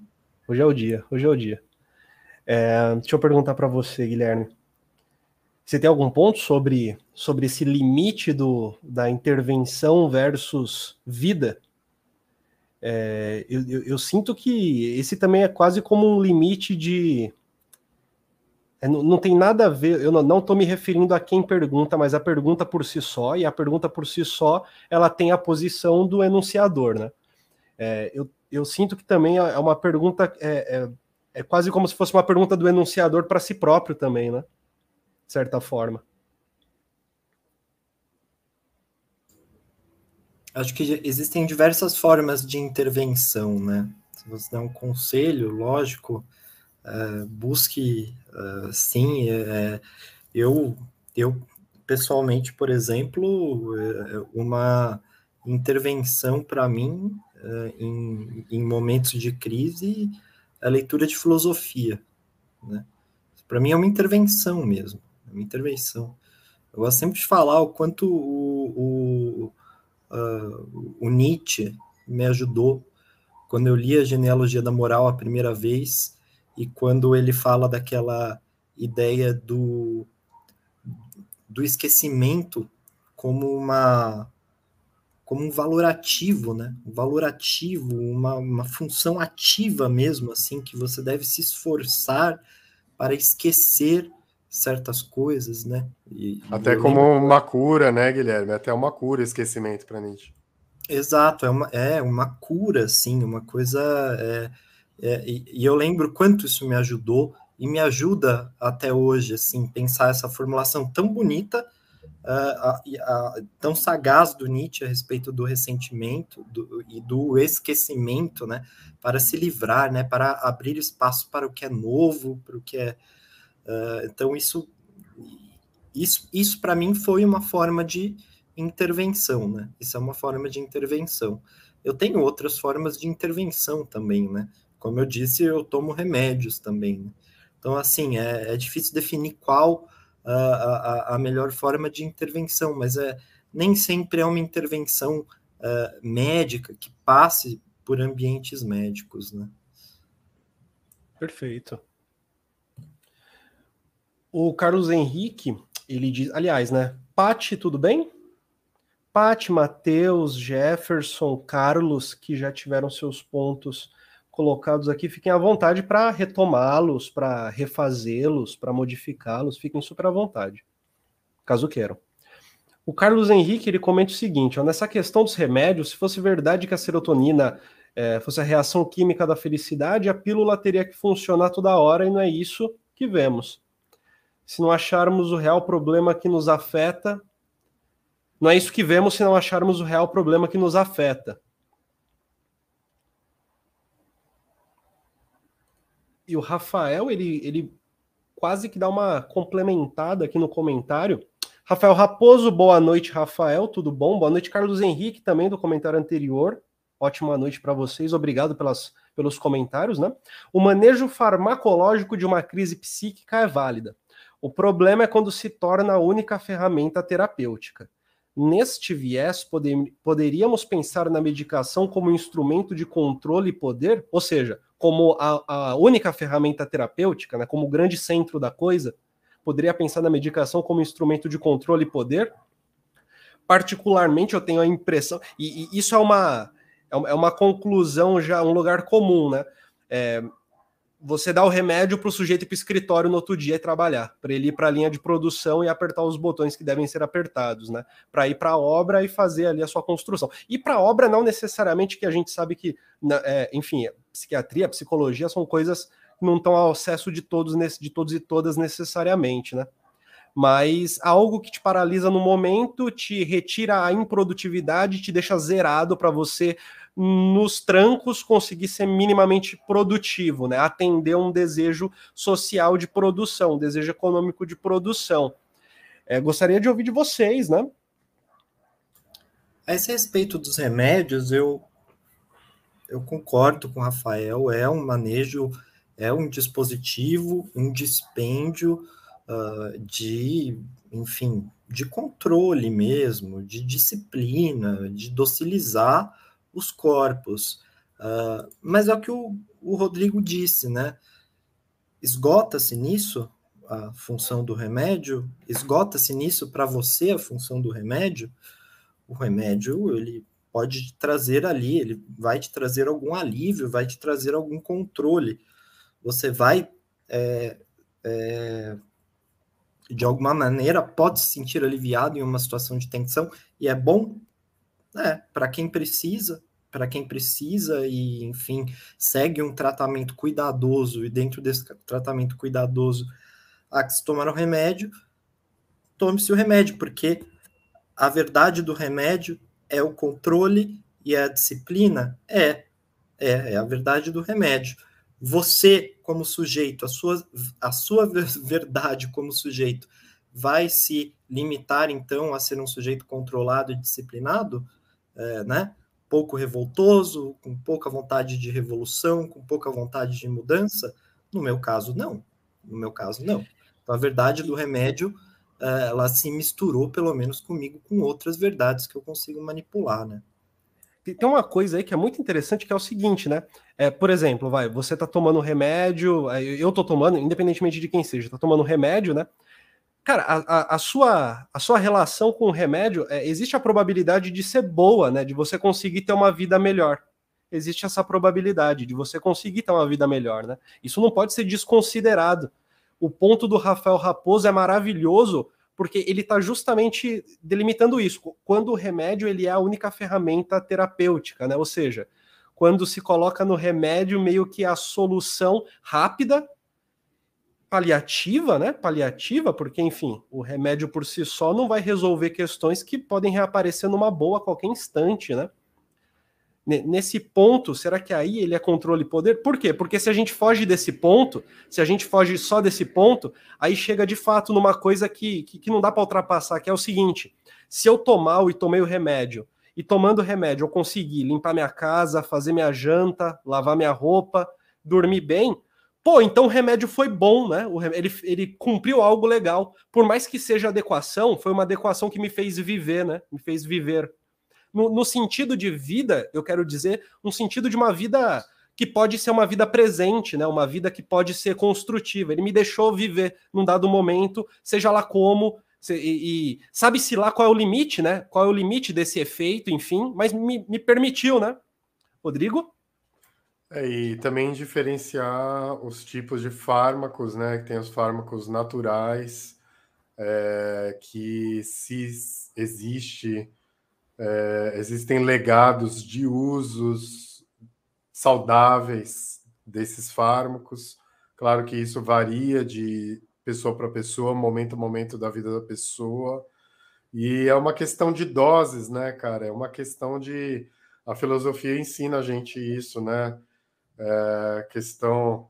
Os, os, desde os antigos filósofos antigos gregos aos estoicos romanos tal a questão das doses né? Saber dosar saber quando usar se usar se é bom para você se, se funciona para você ou não funciona no seu organismo se funciona para você, se você usar algum fármaco é, natural, por exemplo, de dia ou à noite é melhor, no verão ou no inverno, tendo almoçado ou sem comer nada, tudo isso muda, muda a nossa relação com os efeitos de do que a gente está falando agora dos fármacos, né?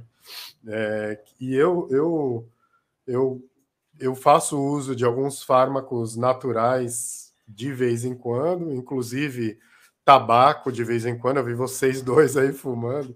Eu fumo um tabaco natural, eu compro tabaco natural. E às vezes eu passo dias fumando, e de repente eu paro e fico meses sem fumar. E aí, de repente, vem um negócio assim, putz, tabaco, a essa hora, tal, ia me fazer, ia ser legal para mim.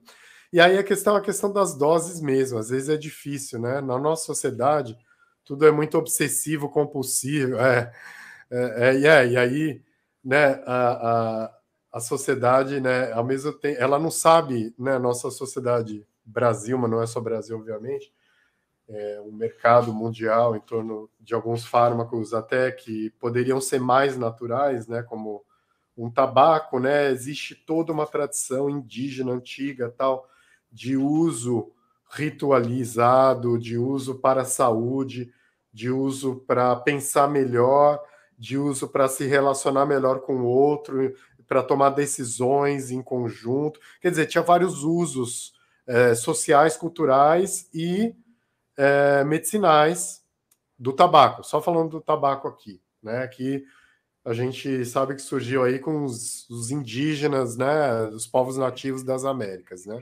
Quando os portugueses chegaram aqui, os, os tupinambá, os tamoio, aqui onde eu moro, aqui em Ubatuba, fumavam uns, uns charutos enormes de tabaco para cima e para baixo. E teve um, um jesuíta, Manuel da Nóbrega, que ficou viciado e não largava mais o tabaco, ficou até mal falado na Europa, porque era um jesuíta tal e fumava muito tabaco. Porra de um então, padre charuteiro, né? charuteiro pra caramba.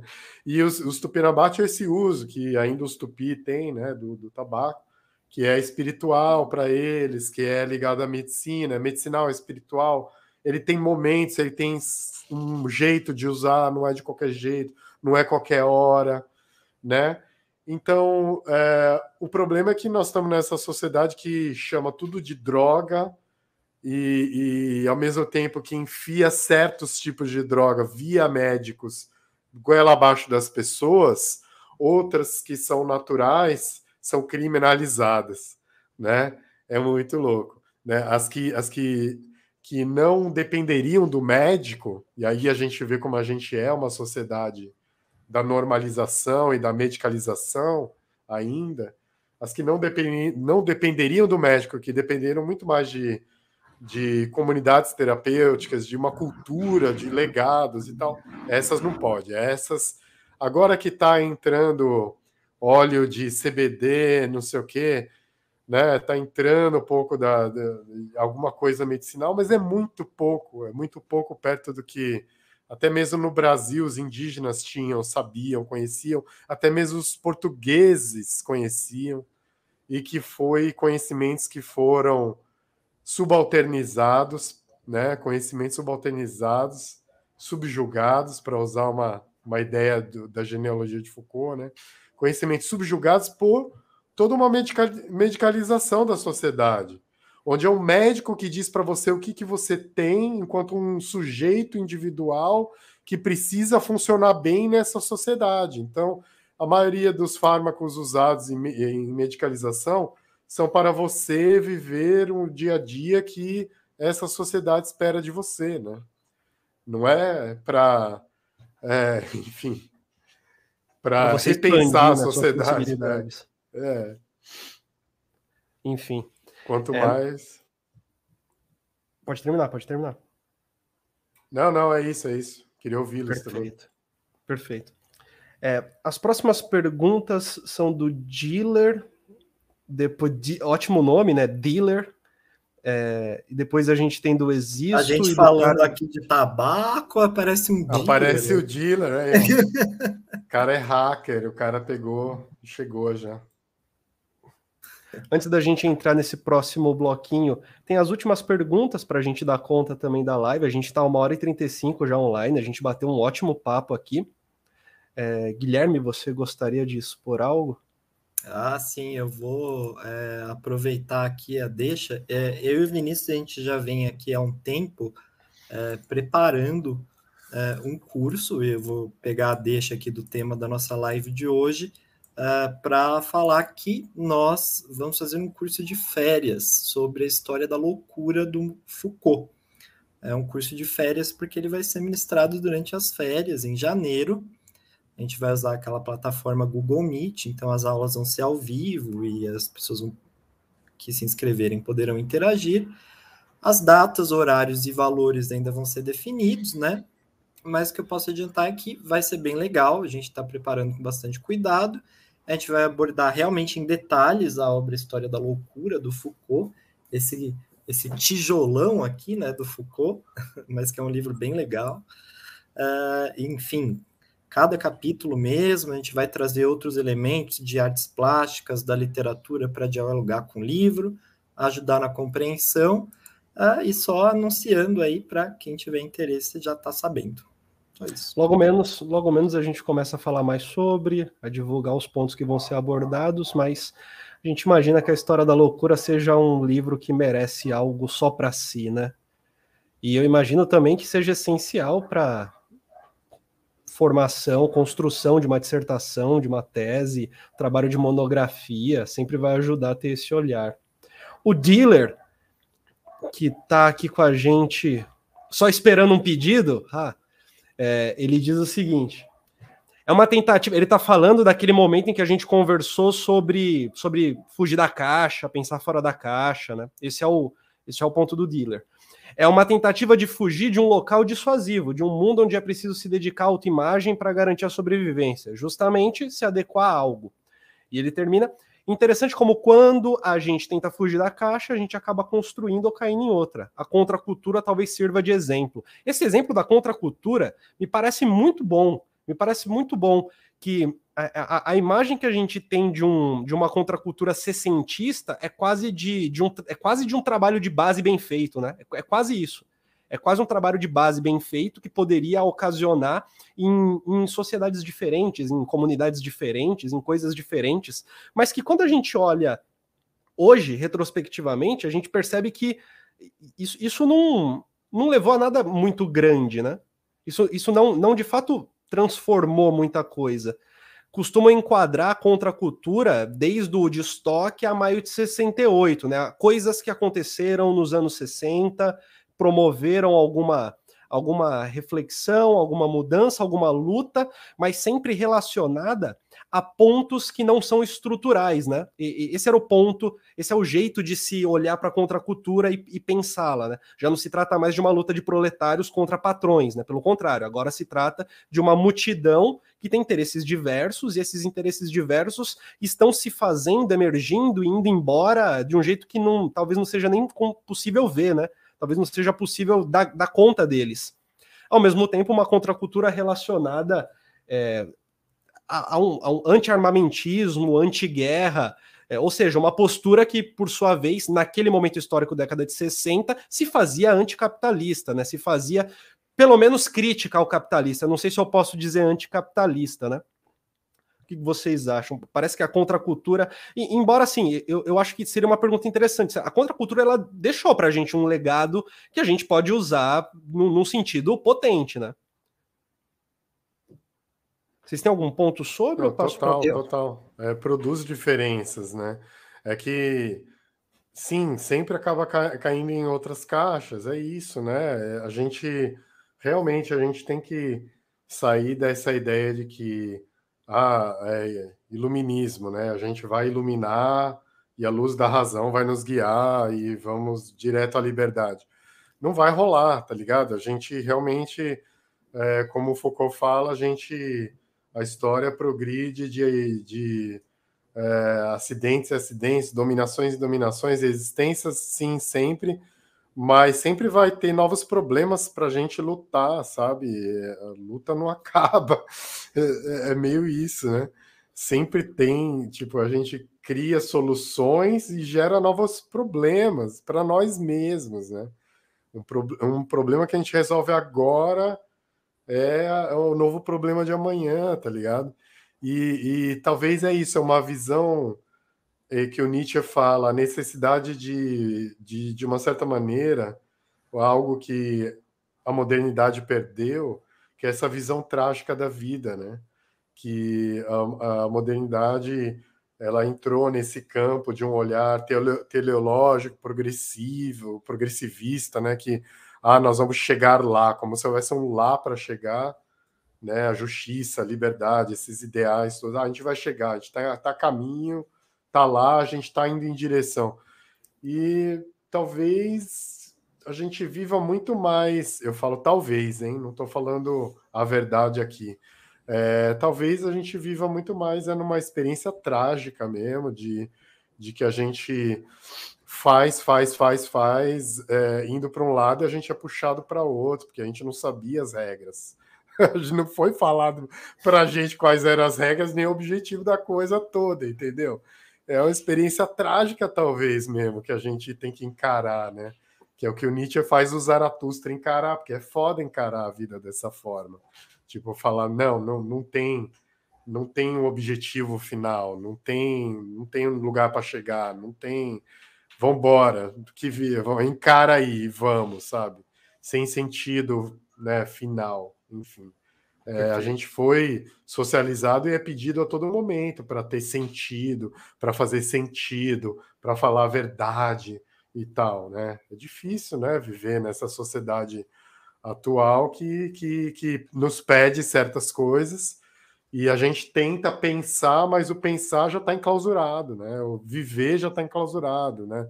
É isso. Mas não é assim achar que ah, eu vou conseguir me libertar e vou sair de todas as correntes, todas as amarras, todas as lutas.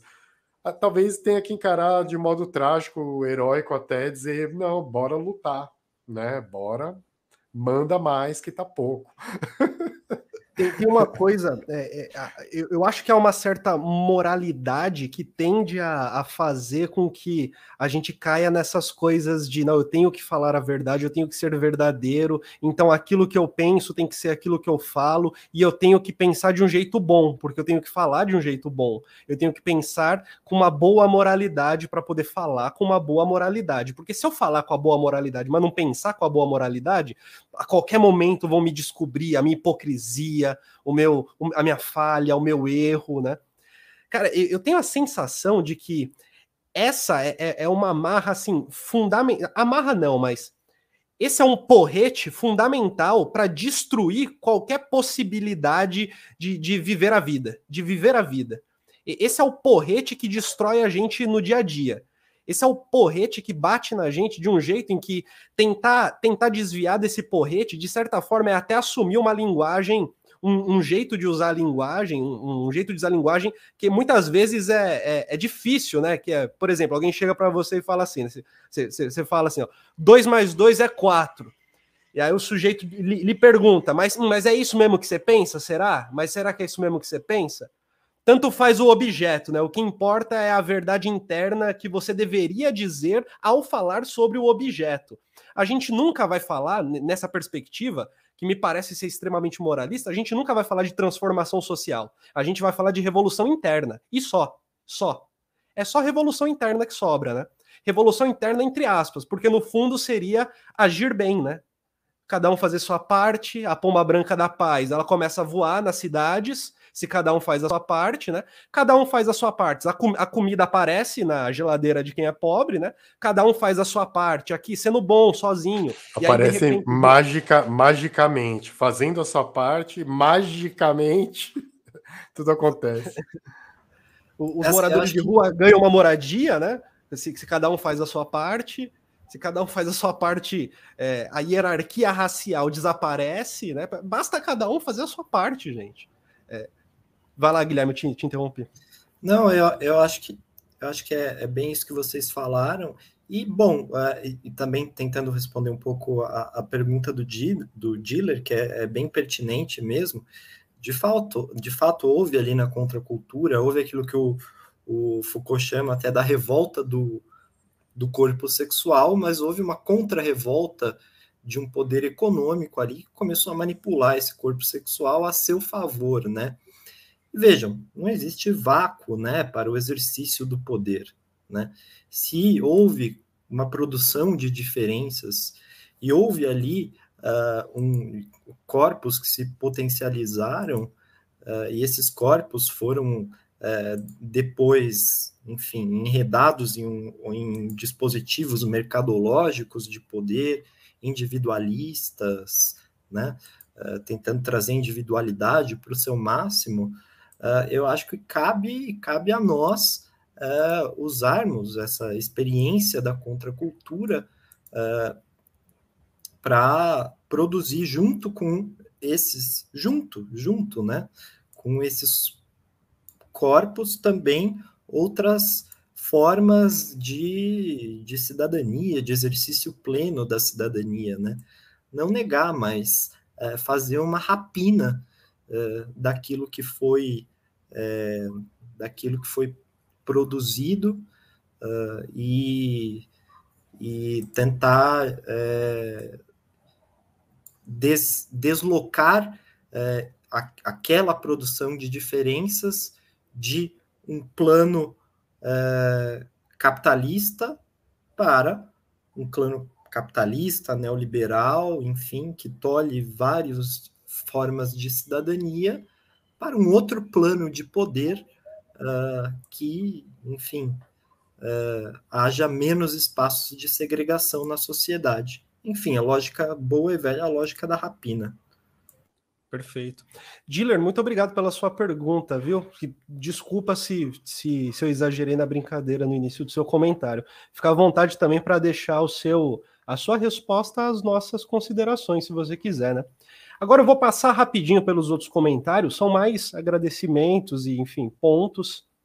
O Matheus ele responde depois da gente fazer os nossos comentários sobre os comentários dele. Excelentes observações, obrigado, tive muitos insights. Obrigado você, Matheus, pela participação.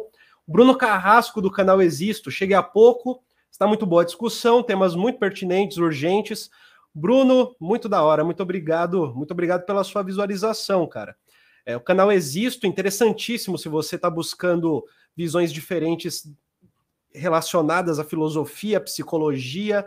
Muito interessante se você quer estudar um pouco do existencialismo, muito interessante se você quer olhar Foucault também. Recomendo esse canal. Carlos Henrique diz, é, acredito que ele está falando dos fármacos aqui. Sim, nesse sentido, o fármaco funciona simplesmente como um paliativo. Existem outros, como o chat Santo Daime, aqui ele está comentando os fármacos naturais, né? Que é comprovado como alívio da depressão. A Cássia, boa noite. Boa noite, Cássia, tudo bem?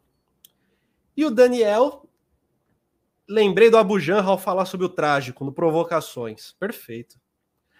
Daniel, ele ele fez uma pergunta também que eu acho que é a última pergunta da noite. Eu não tenho, eu não tenho a coragem de entrar, porque eu não tenho conhecimento para isso, né? Pessoal, como você extraria um antiédipo, capitalismo e esquizofrenia de Deleuze e Guattari para a conversa deste debate?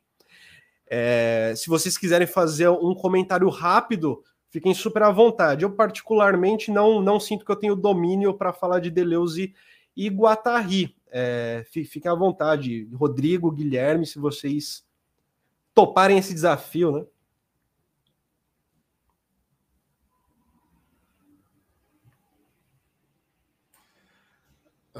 Eu acho que ninguém topa o desafio.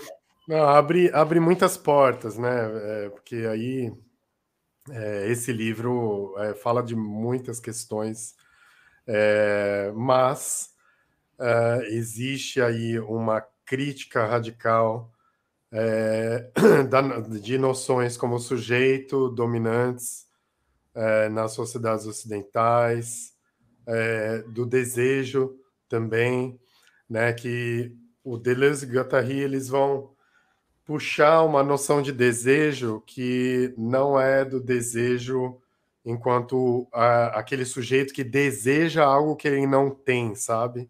Que é fundamental para o capitalismo. Quer dizer, o capitalismo precisa desses sujeitos que se sentem faltantes deles mesmos, inclusive. Então, eles precisam comprar eles mesmos no mercado, né? E, e o, o Deleuze Guattari vem de outro lugar, é, para fazer essa crítica, fazer um pensamento tanto dos sujeitos quanto do, do, do, inconsciente, que não é esse sujeito que ao qual lhe falta, né? Que tem uma, uma falta essencial, né? Que, que foi muito colocado é, pela psicanálise, né? Então é uma, é uma crítica à, à psicanálise, mas não, não só à psicanálise, é uma crítica a todo um modo de se desejar, né? E um modo de se pensar o desejo, de, enfim, em parte é isso, o Antiédipo, né? É, que é só o primeiro de uma série de livros do, dos Mil Platôs, mas é em, em parte é isso. No Antiédipo, é, na verdade, o que eu mais gosto é do prefácio escrito pelo Foucault. Introdução à vida não fascista? Sim, exatamente. Né? Introdução a uma vida não fascista, que eu acho que todos deveriam ler, uma leitura fácil, tranquila, né? E, e, é uma interpretação que o Foucault faz desse trabalho, né, do antiédipo, mas é a coisa do é, justamente vai questionar também é, onde que onde que nós por vezes reproduzimos o fascismo, né, em nossos de, modos de desejar, né? Então, às vezes, a gente quer a revolução, por exemplo, a gente quer mudar o mundo, tal, tal, tal. Mas a gente quer isso de um modo fascista, a gente quer isso de um modo que entende a operação do mundo de modo fascista. Entende é, que, o, que o mundo está dado, está pronto e que a gente já tem a solução para ele. Isso é um fascismo descarado, né? Achar que né? Os problemas nós sabemos quais são, os caminhos da resolução nós sabemos quais são. Fascismo isso. então, mesmo na esquerda, quando se coloca isso, a gente tem que bater e falar: não, não, não dá. Não é assim. Nós não sabemos todos os problemas, não somos é, esse ser é, capaz né, desse, desse conhecimento de todos os nossos problemas e também não somos né, é, esse ser que vai solucionar todos os nossos problemas também, né? Não vai, não, não vai conseguir, né? Então esse, esse é, e, e, e, gera, gera um sujeito problemático, né? Esse, esses tipos de sujeito que a gente vê muito por aí mesmo, acho que são aqueles, aqueles que estão com a, as soluções de tudo, eles já têm. É papagaio de pirata. Você pergunta uma coisa e tem a resposta, sabe? Então, a gente, eu acho que a gente está vivendo nessa atualidade nossa muito esse, esse, isso que o Foucault apontava, ó, cuidado com o fascismo. Cara, não é só porque a gente tem um governo que parece fascista esse governo é resultado, né? É resultado de uma cultura, de todo um, uma, um, um acontecimento né, que está rolando. Nossa cultura, há muito tempo, eu me sinto assim, muitas vezes, quando vou falar em algum lugar, até mesmo dentro da família e tal. Não, não, não, psh, cala a boca, cala a boca, você não sabe a verdade, a verdade é outra, você não sabe, nós já temos a verdade, inclusive sobre você. então, a rapidez com que né? Isso não quero culpar redes sociais, acho muito fraco isso quando as pessoas culpam Facebook, internet, não sei o que, pela, pelo fascismo das pessoas, sabe? Pela rapidez com que as pessoas têm respostas na ponta da língua. Elas já tinham, elas já tinham, elas só têm um novo lugar para treinar, um novo lugar para exercitar. Sabe? Porque eu, eu vivi isso antes, minha vida toda. Bastava você falar um pouco mais, pensar um pouco mais, que as pessoas falam: não, você está pensando demais, está falando demais. Para, cala sua boca. Né? É, é, não é por outro motivo que um dos meus temas favoritos de trabalhar é a questão da voz e a história da loucura. É por isso que eu achei legal que vocês escolheram esse tema para a gente falar aqui, porque o Foucault fala que é o primeiro trabalho dele. Essa é a arqueologia de um silêncio. Mas por que, que teve o silêncio? Porque não deixaram falar. Né? Porque mandaram calar. Porque calaram fisicamente, moralmente, colocando palavras na boca do outro, né? Esse tipo de coisa já rola há muito tempo, a história da loucura mostra, né? A nossa atualidade fascista vem de longe, cara. É, essa ligação fascismo e história da loucura é muito forte. Né? Enfim. Sim. Guilherme, você gostaria de tecer alguns comentários sobre, o, sobre esse ponto? Ah, eu acho que eu vou também me abster de, de tecer comentários sobre esse ponto. Acho que vai muito longe, mas... daria, mas dá para a gente pensar em algo específico sobre Deleuze e Guattari para fazer aqui um dia. Perfeito. É, o dealer, só, só para terminar com o dealer, a gente fecha. O dealer diz: Penso que o que aconteceu com a contracultura tem relação com o pensamento do filósofo Jean Baudrillard. Você superar um modelo, as representações com essa necessidade de atingir a verdade e acaba criando um novo simulacro, e de certa forma fazendo parte do modelo. Lembrando que o Baudrillard diz que na pós-modernidade não existe distinção entre o que é o real e o modelo simulacro. E dá o exemplo do cartógrafo, onde o mapa precede o território. Por sua vez, Tiago Moura, muito feliz em ver colunas tortas, delongas e crítica com Nietzsche Foucault juntos, adoro o trabalho. E a gente adora você também, Tiago. Muito obrigado, Aê, Thiago. Thiagão. Muito obrigado, Dealer. Daniel responde aqui. Bom demais, pessoal. Obrigado, boa noite. Muito obrigado, Daniel José Rocha Fonseca. Muito obrigado. Muito obrigado, Cássia. Muito obrigado, Carlos Henrique. Muito obrigado, Pati Tiburtino, Matheus Mariano, Jefferson Prates. Muito obrigado. Miguel Ângelo. Muito obrigado. Muito obrigado a todos e todas. É, eu vou, eu vou passar para a última palavra, nosso último minutinho, só para a gente poder encerrar. Rodrigo, fica à vontade para dar sua última palavra. Fica super à vontade. Eu só queria agradecer vocês dois aí o convite.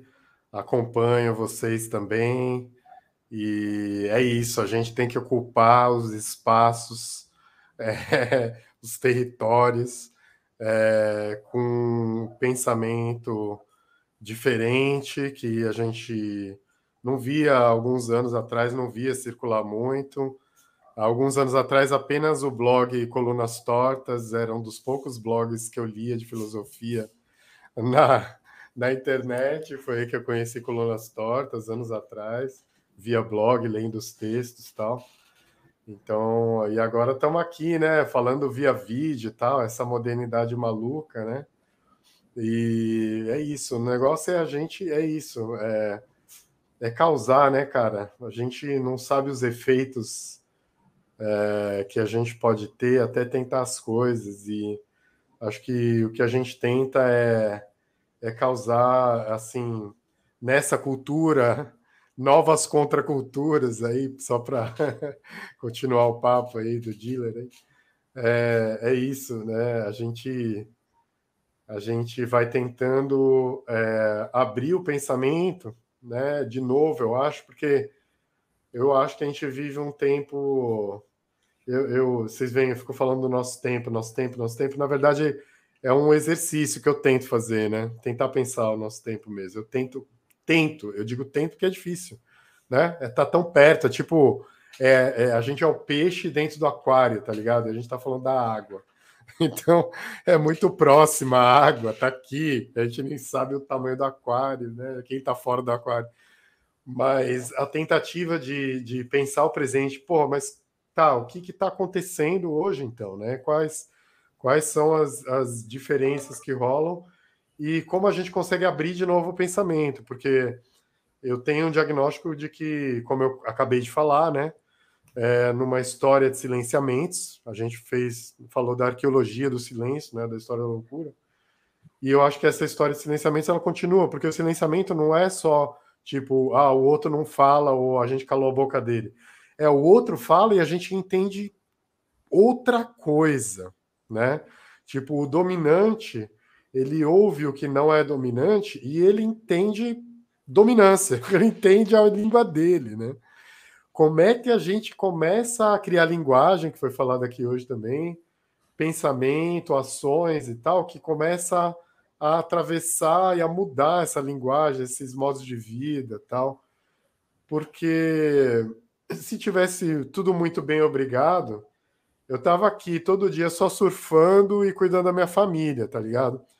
Mas eu tô aqui com vocês agora porque eu quero causar mais, eu quero causar com outras pessoas, com vocês, com outros.